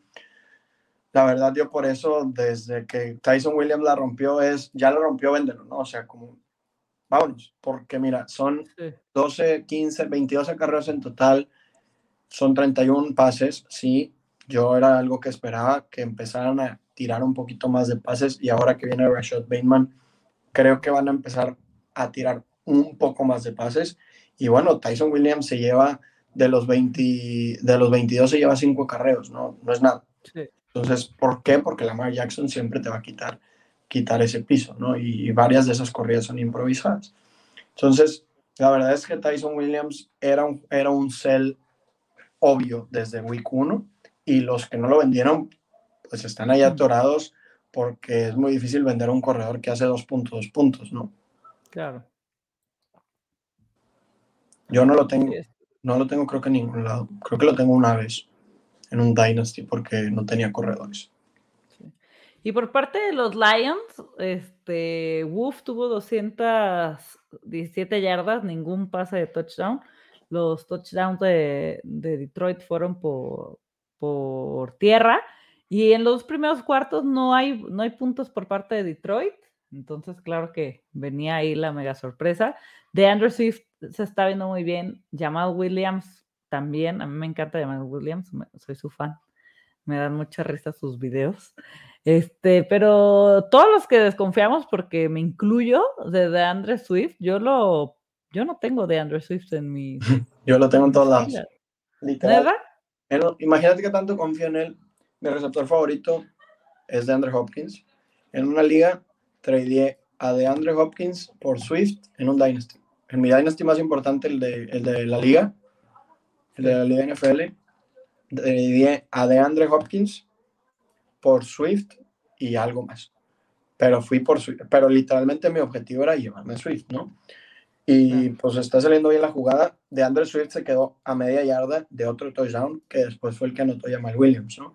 Entonces, pudo haber anotado prácticamente 30 puntos de André Swift, ¿no? Y es lo que decíamos, es lo que platicamos de Eckler.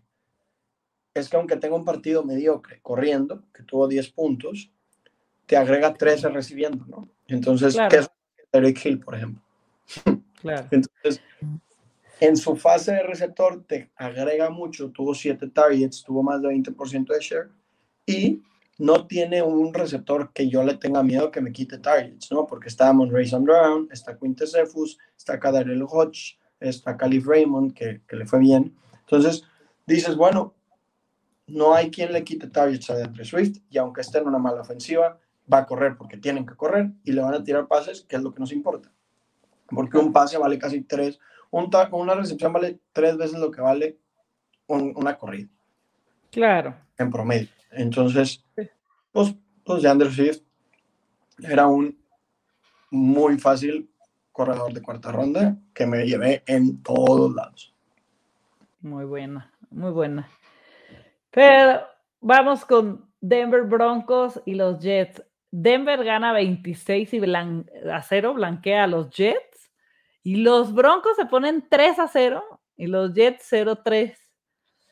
Eh, Teddy Bridgewater, 235 yardas. Este, no hubo touchdowns por, de, de, Bridgewater. Este, los dos touchdowns fueron por tierra. Uno para los dos corredores, Melvin Gordon y Javonte Williams, que Javonte Williams va cada vez para arriba. Y ¿Crees que los Broncos sean de verdad, que sigan así o se van a topar con pared en algún punto? Creo, creo que su defensa es, es, es, de verdad. Creo que tienen una muy buena defensa, pero también hay que contextualizar, ¿no? Le ganan 26-0 a unos Jets. A los Jets. Que no, que no tienen absolutamente nada ofensiva y que pobre coreback no sabe lanzar la bola, ¿no? Y le ganan la, la semana pasada a Jaguares y le ganan la semana 1 a Nueva York.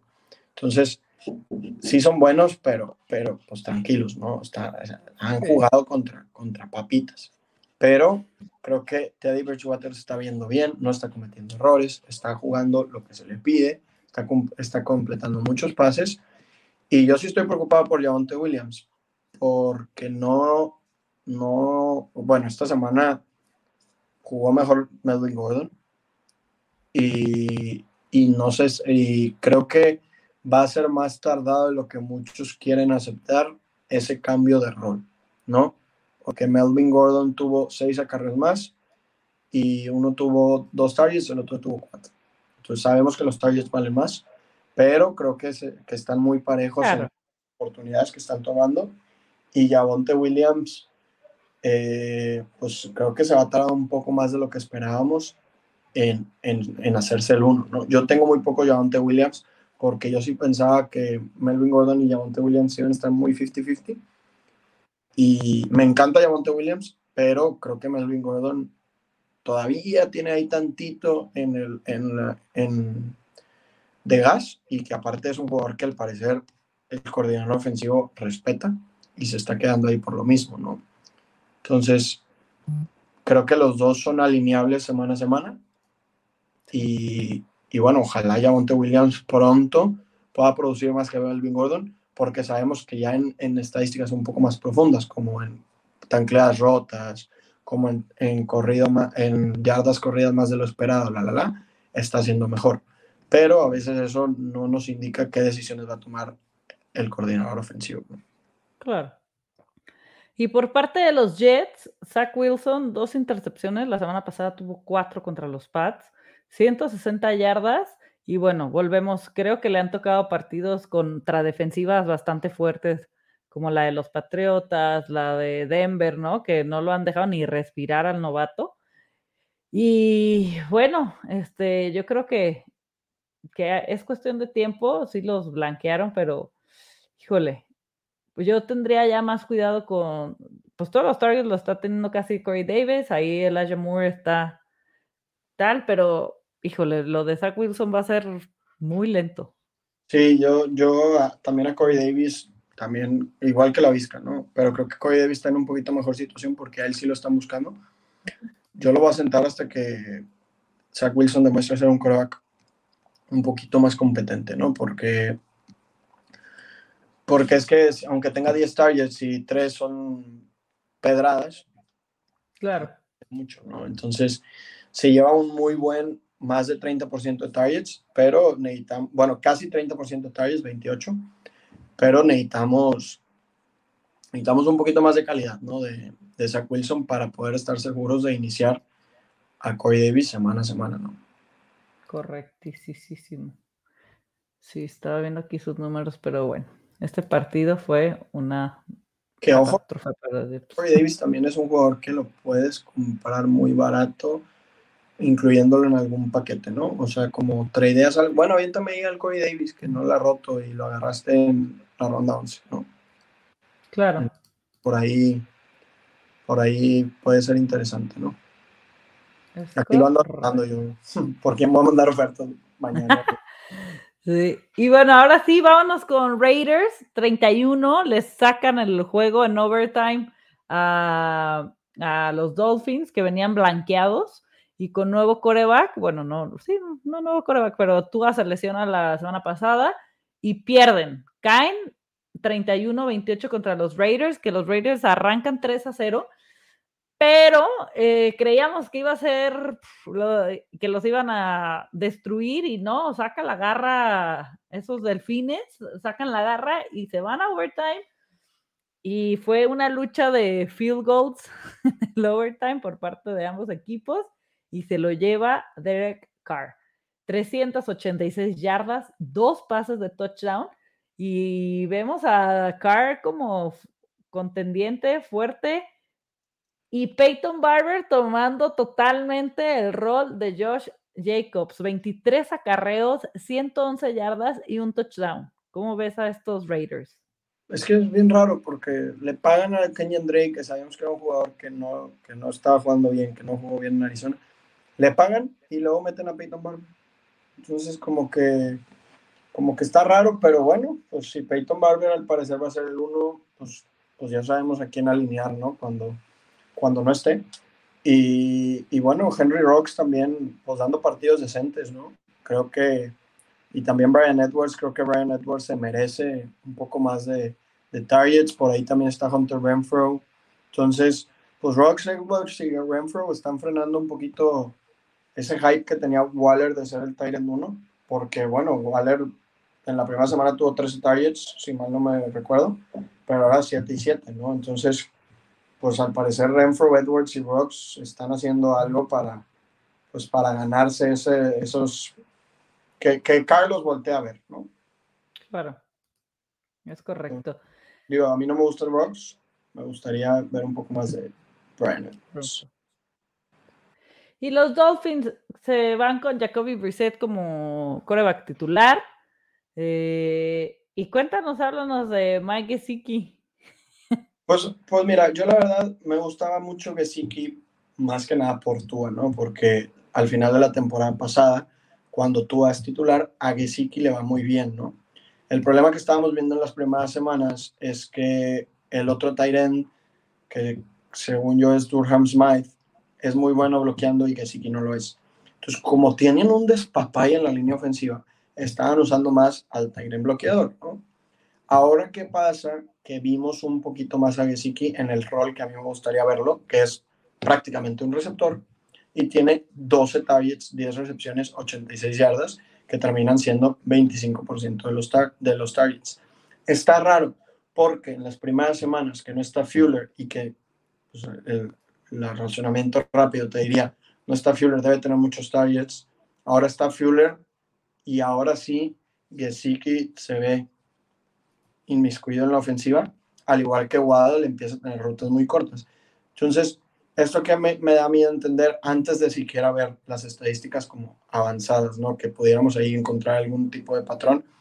Es decir, bueno, tal vez Will Fuller va a ser esa, esa amenaza profunda que abre los espacios para que en la mitad de la cancha y en rutas cortas, Gesicki y Waddle puedan ganar.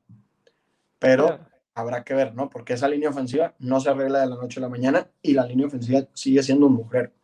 Entonces, yo no me rindo con Gesicki, yo lo sigo manteniendo porque había gente que decía, quit Gesicki, quit Gesicki. No, vamos a darle tranquilo, ¿no? ¿Por qué? Porque sigue siendo un Tyrant con mucha calidad que habrá que ver cómo se, le utiliza la siguiente semana. Hay ligas en las que me he obligado a alinear a Gesicki y lo meto.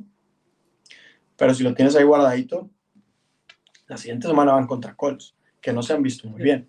Entonces puede que sea otro juego en el que Miami le va bien y que a Gesicki le va bien. Claro. Pues vamos a confiar más en Gesicki. ¿Tú qué opinas de Tua? Ay, pues me gustó lo que vi en el primer partido. Lamentablemente, digo, es que después de la temporada pasada, pues era como de, uy, Tua. Pero me gustó cómo salió. No tengo, pues, con lo poco que lo vimos. Promedió más yardas por juego de lo que está promediando Trevor Lawrence y tuvo menos intercepciones de las que lleva Trevor Lawrence. Entonces, creo que mucha gente lo castigó inmerecidamente y esta primera semana, pues es que también se lo comieron a golpes, o sea. ¿Sabes qué pasa? Que con Trevor Lawrence estábamos acá, o sea, estábamos, o sea, pick uno del draft y locura Trevor Lawrence. Y pues estamos viendo que no, ¿no? Aguas con todos los novatos, siempre, pues no puedes esperar la locura de ellos en la primera semana. Pero de Tua me dio... ¿Eh? Tan Fortua era algo importante hasta que tiene la lesión de cadera, que la temporada pasada no podíamos esperar tanto de él. Era una, era una lesión que ni siquiera fue season ending, era riesgo de career ending, ¿no? O sea, como que a veces la gente se le olvida contextualizar que una lesión así, o sea, tú veías, tú veías a Tua, compara una foto de Tua hace un año con una foto de ahorita y se veía mucho más, no parecía un atleta de fútbol americano. Claro. Y ahorita ya aparece, ¿no? Entonces, creo que también Miami, ojalá Dios quiera, no hagan ese trade por Deshaun, porque lo inteligente sería llenar sus picks de jugadores de linieros ofensivos y en agencia libre ir por linieros ofensivos. ¿Por qué? Porque ya tienes a ya tienes a Parker, ya tienes a Fuller, tienes a Gesicki, tienes a Gaskin.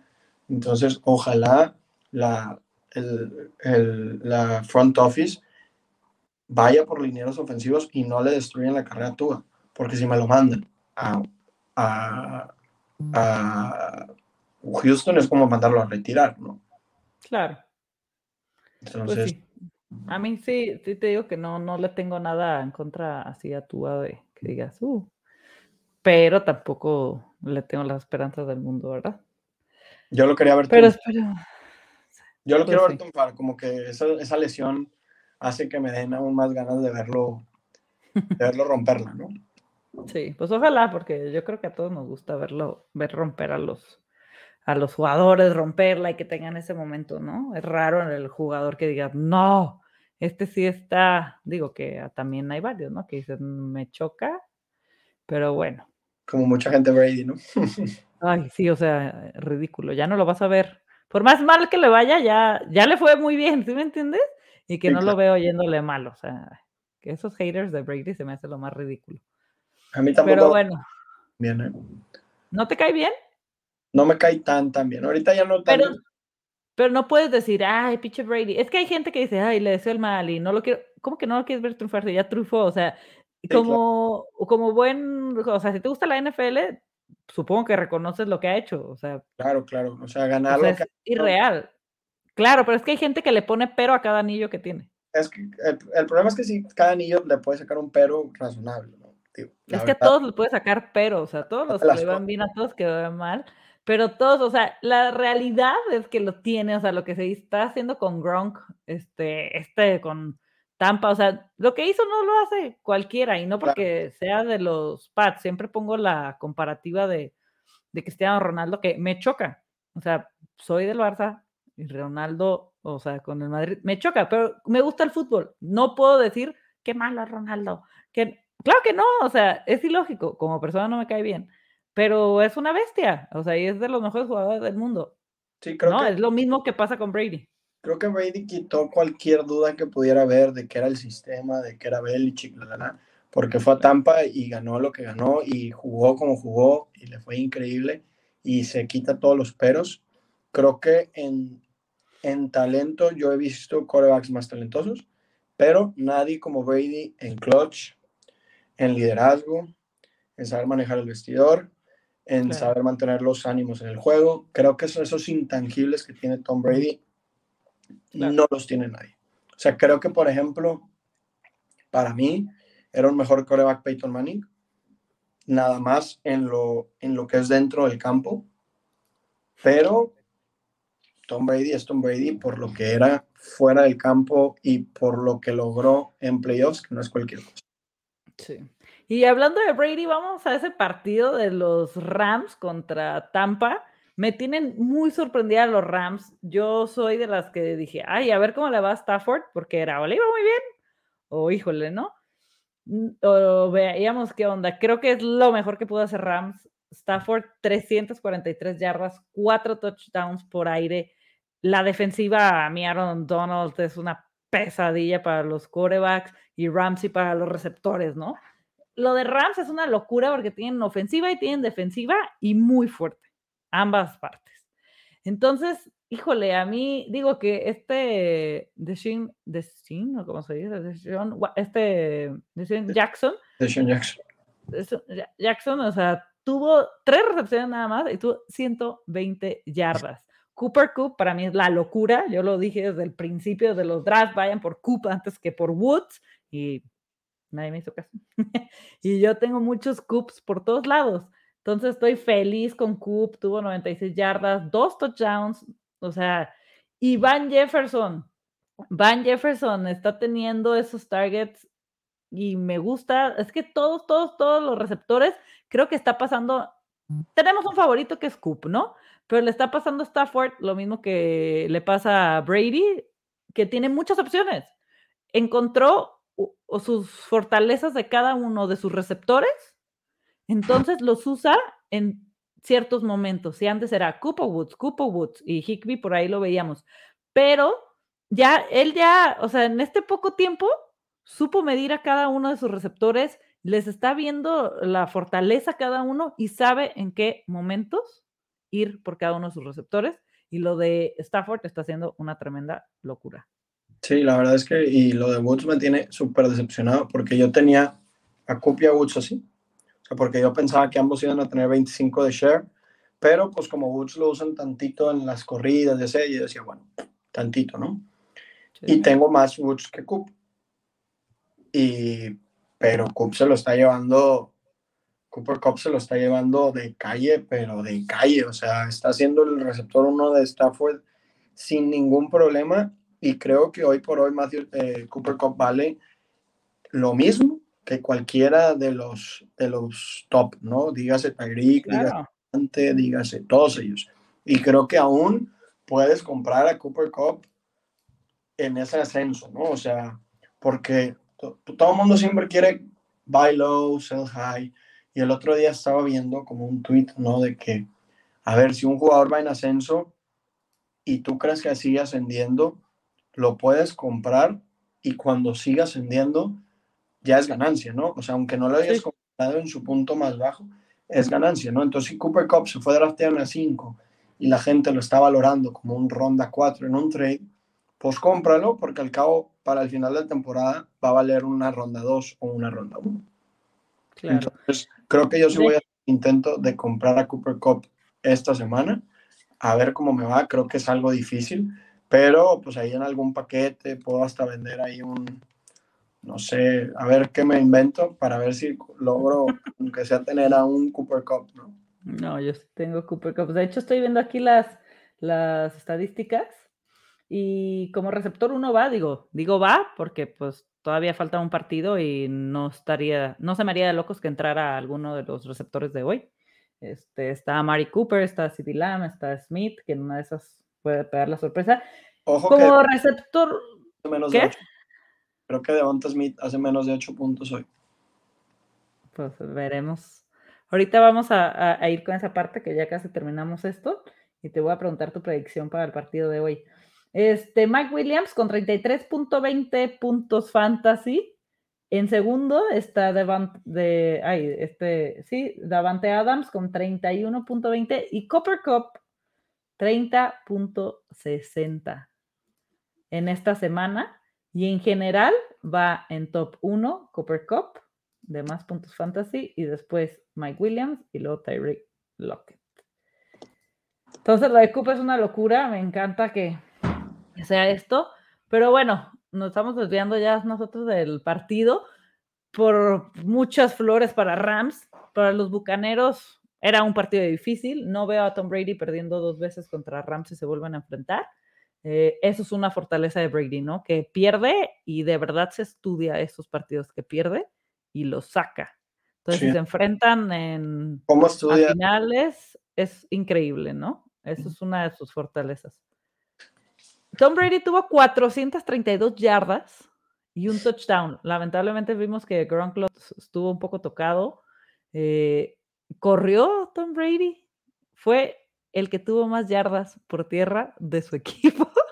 y esto me preocupa bastante porque Brady no corre, pero tuvo 14 yardas, Ronald Jones 11 y Fournette 8. O sea que Brady sea el que haya corrido más de ese equipo es que a mí me prende todas las alarmas por parte de los corredores de Tampa, ¿no? No, es que no están, es que no están corriendo la bola, o sea, corrieron 68 jugadas y, y 81 fueron corridas, y 81 fueron pases. claro, eh, y eso se debe a que casi todo el tiempo, y pues terminaron abajo, que van a ser pocos los partidos que Tampa vaya abajo del marcador. Y este es uno de ellos, ¿no? Entonces por eso tampoco corrieron tanto, pero que haya corrido más Brady que ellos dos, pues sí, medio me llama la atención. Y por los receptores, volvemos a lo mismo. Cada semana va a haber, no un favorito de Brady, pero pasa lo que con Stafford, ¿no?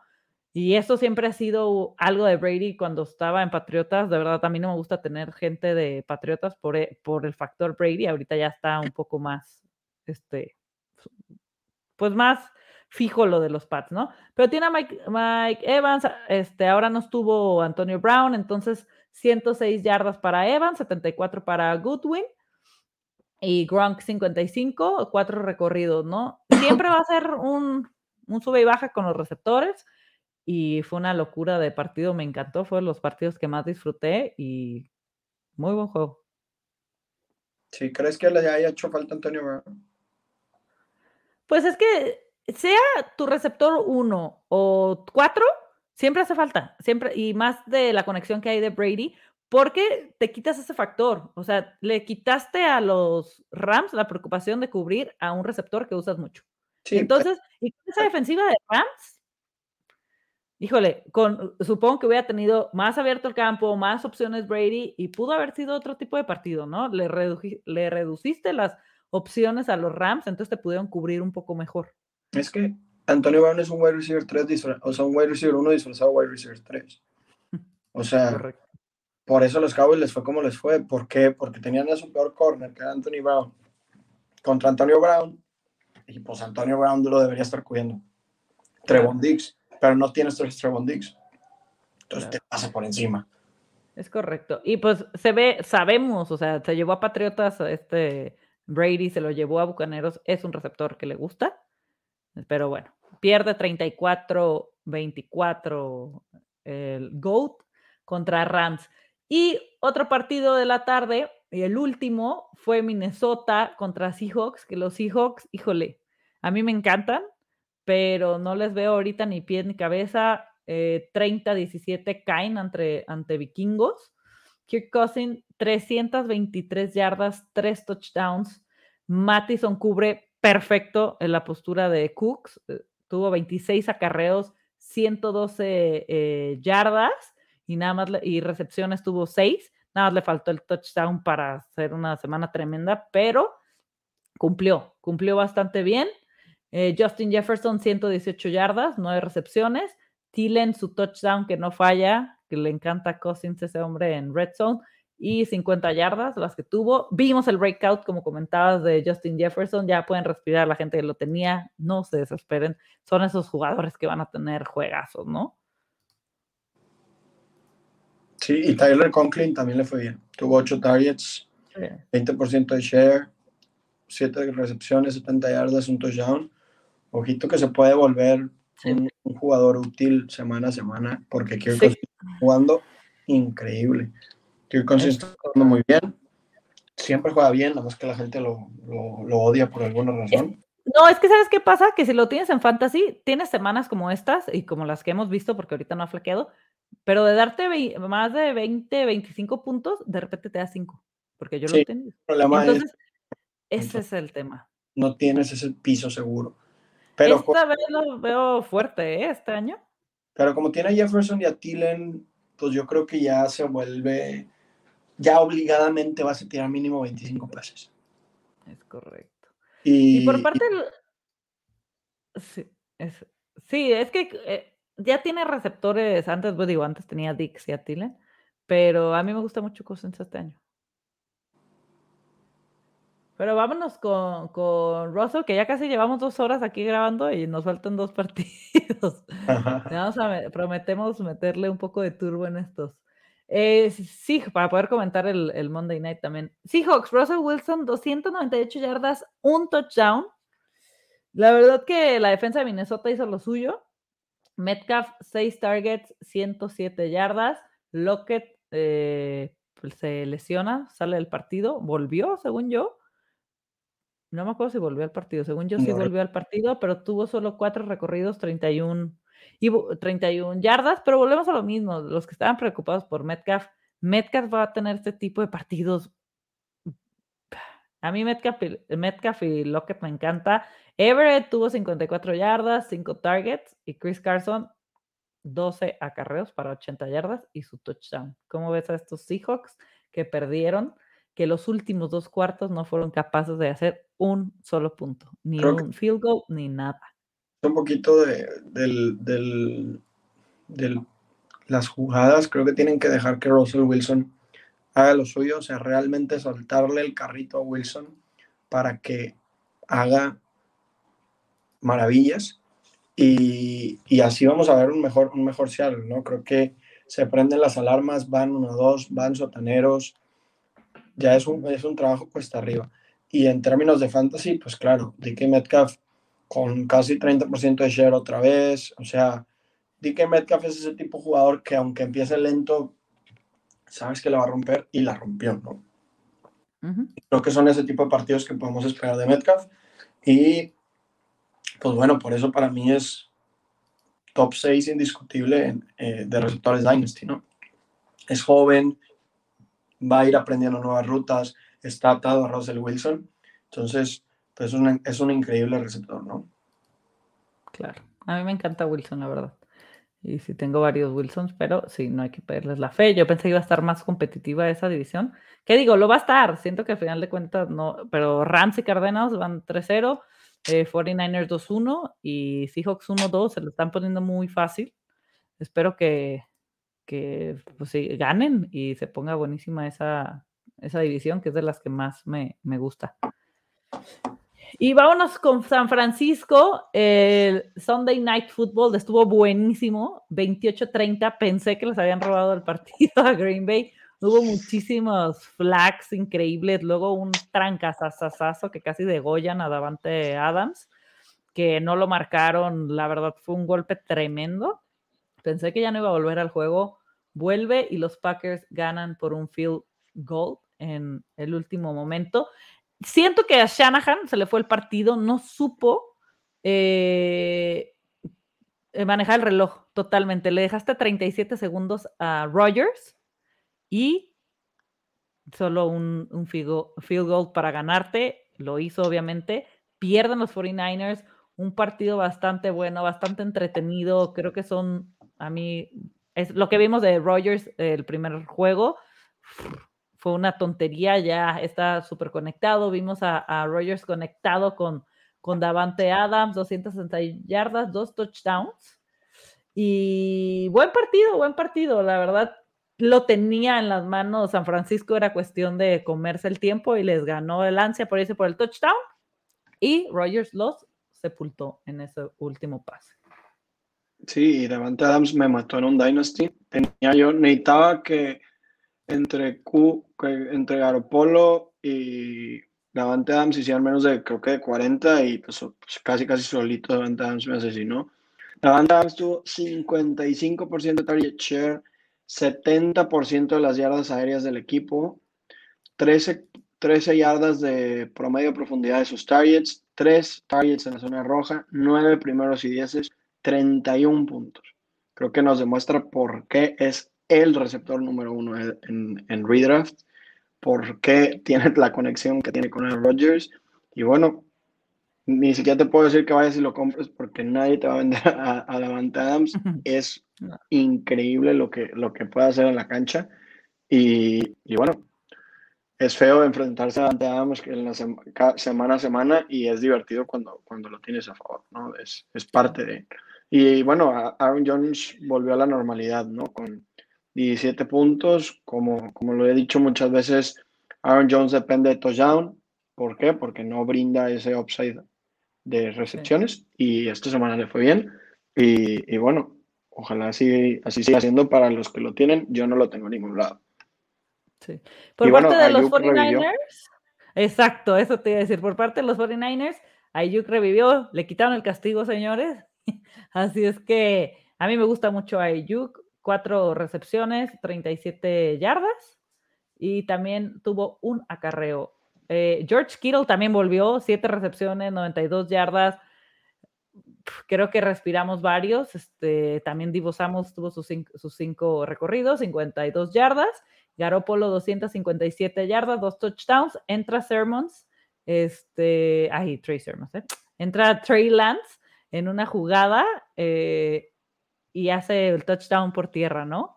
En tercera oportunidad, no me acuerdo si era tercera oportunidad, creo que sí. Sí, no me acuerdo, pero quedaban como tres segundos.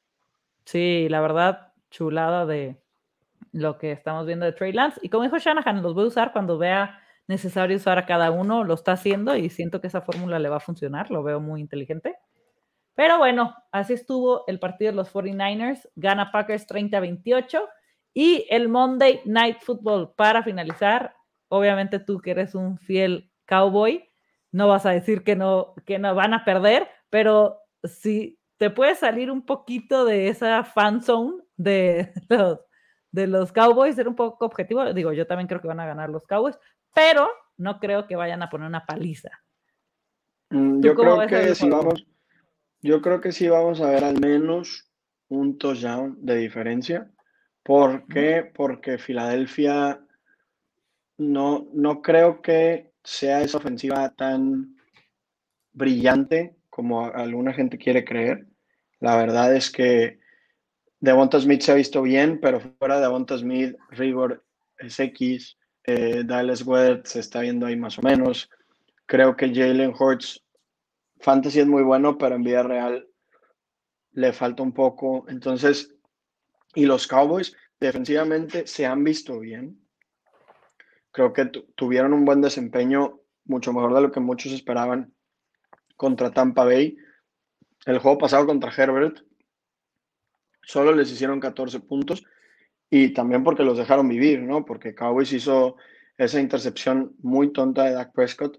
Entonces, la verdad es que yo sí creo que Dallas tiene mejor equipo, sí está un poco afectado por, por lesiones y suspensiones, pero aún así creo que Dallas es superior línea por línea y debería vencer, tal vez no humillando porque siempre los partidos de, divisionales son complicados, pero sí tranquilamente deberían, deberían sacar el partido, ¿no? Sí. Sí, son, eh, son partidos divisionales. Yo espero ver más de Hertz esta semana y ver a Smith más conectado con él. Eh, me, y, pero siento que van a ganar los Cowboys. Me encanta la ofensiva de los Cowboys esta, este año. Tengo, yo necesito mis milagritos de CD Lamb para ganar un, partido necesito una liga estándar que haga más de, creo que 14 puntos. Así que necesito pues un touchdown. Sí, y bueno, este, tengo muchos Sikis, tengo muchos Pollard, tengo, tengo a Dak, tengo a Mari, tengo a todos, a todos los, de, mm, de los Cowboys, confío mucho en ellos, me gustan mucho esta temporada. Me encanta Dak eh, y espero que ganen. Espero que sea un partido muy entretenido, que los Eagles den guerra y ver a los Cowboys ganar este partido. Mi, predicción en particular para Fantasy es creo que Devonta Smith se va a quedar en un solo dígito porque lo va a cubrir Trevon Dix, que se ha visto muy fuerte. Bueno, yo espero que lo cubra Trevon Dix. Si no lo cubre Trevon Dix, pues, pues le va a ir bien. pero si sí lo cubre Trevon Dix, que es lo que yo esperaría, no creo que vea más de 10 puntos porque, ojito cómo le fue a Mike Evans y a Keenan Allen tampoco le fue muy bien contra, contra Trevon Dix, ¿no? Entonces, por eso, por eso yo, yo lo, yo creería que no le podría ir también. Te iba a decir justo eso, este, a todos los invitados les digo, una predicción loca, digo, tiene dos opciones, decírmela para el partido de hoy, porque hoy estamos aquí contigo, el, Sunday in the Review pasado tuve a, a Mauricio Gutiérrez y él se aventó el score, así que creía que iba a ser, pero pues eso está más complicado porque tenía ahí una dinámica para ese partido. Pero tiene dos opciones, o echarte una predicción loca, así como esa, que, que si quieres te la cuento para, para el día de hoy, o aventarte una predicción para la siguiente semana, este, de la semana 4, así en general. A ver, a ver, a ver, un segundo. Déjame ver. Mira, te voy a decir el, tipo de predicciones. Esta semana con los invitados que abrí, Chato dijo que Jamal Williams este, hubiera, iba a ser este top 10 esta semana y pues mal, tache. Ore dijo que, que Barkley, eh, corredor número uno esta semana, mal, le fue bien, pero ni estuvo, este, está en el top 10, pero no fue el uno. Este Mario, de, también de Poder Fantasy, dijo que Gronk terminaba top 3. Y pues no, no, creo que no entró ni en el top 10. Este, Rix fue el único que le pegó, que, que puso que se colaba en el top 10 Tannehill esta semana y sí, sí lo hizo. Y este Gerardo, también de poder, de, sí, de poder fantasy, sí. Este, dijo que Odell terminaría top 10 y pues tampoco. Así es que o puedes echártela para el partido de hoy y la subo al ratito para ver si sí, o te quieres meter a las predicciones de la semana 4. Pues mira, de esta semana te dejo la de Devonta Smith. Y de la siguiente, es que todavía no sé si va a jugar. Iba a decir una de Bateman, pero como todavía no sabemos si juega, a ver. ¿Cuáles son las dos? Llamar, llamar Chase. Top. Uh, a ver, a ver Smith ha sido hoy. Para que sí sea. Eh, un dígito. No pasa los nueve puntos fantasy. Los, ajá, o sea que no llega al doble dígito, los 10, pues.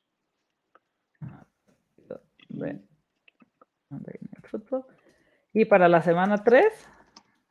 Es sobre Chase, además quiero ver en qué ha quedado para que sí sea bold. A ver, 2021 ha sido, en la semana 1 fue, Lamar Chase fue el 15, en la semana 2, en la semana 3 fue, ahí todavía no me bueno, X. Llamar Chase, top. Top, top, top, top. Top 4. Top 5. Top 5 esta semana. O sea, ¿se mete al top 5? Se mete al top 5. contra los Jaguars. Ok, perfecto. Pues mil, mil gracias por acompañarme, eh, Mr. Martínez. Dos horas nos echamos. Nos vamos a ir corriendo porque tengo que hacer unas cosillas. Este, pero muchísimas gracias por acompañarme y tomarte el tiempo y que ganen tus Cowboys. Hoy, dile dónde te pueden encontrar antes de irnos. Ahí, bueno, en mi Twitter personal es, bueno, no personal, sino el que uso para fantasy es arroba Mr. Martínez 9 y pues el de pase pantalla es arroba pase pantalla guion bajo FF. Perfecto. Muchísimas pues, gracias por estar aquí. Muchas gracias por la invitación. Sí, pronto aquí. Espero tenerte pronto de vuelta y muchísimas gracias por escucharnos. Los que siguen aquí, muchísimas gracias por echarse esas dos horas. Eh, si tienen esos milagritos de, de fantasy que ya no alcanzamos a, comentar porque eh, ya nos tenemos que ir corriendo, nos pueden taguear a los dos, a mí en freak-nfl y a, a Julio como Mr. Martínez 9 nos pueden poner sus, sus milagros que necesitan para el día de hoy y podemos comentarles si creemos que sean posibles o no. Muchísimas gracias por escucharnos. No olviden de darle like al video y nos vemos pronto. Saludos.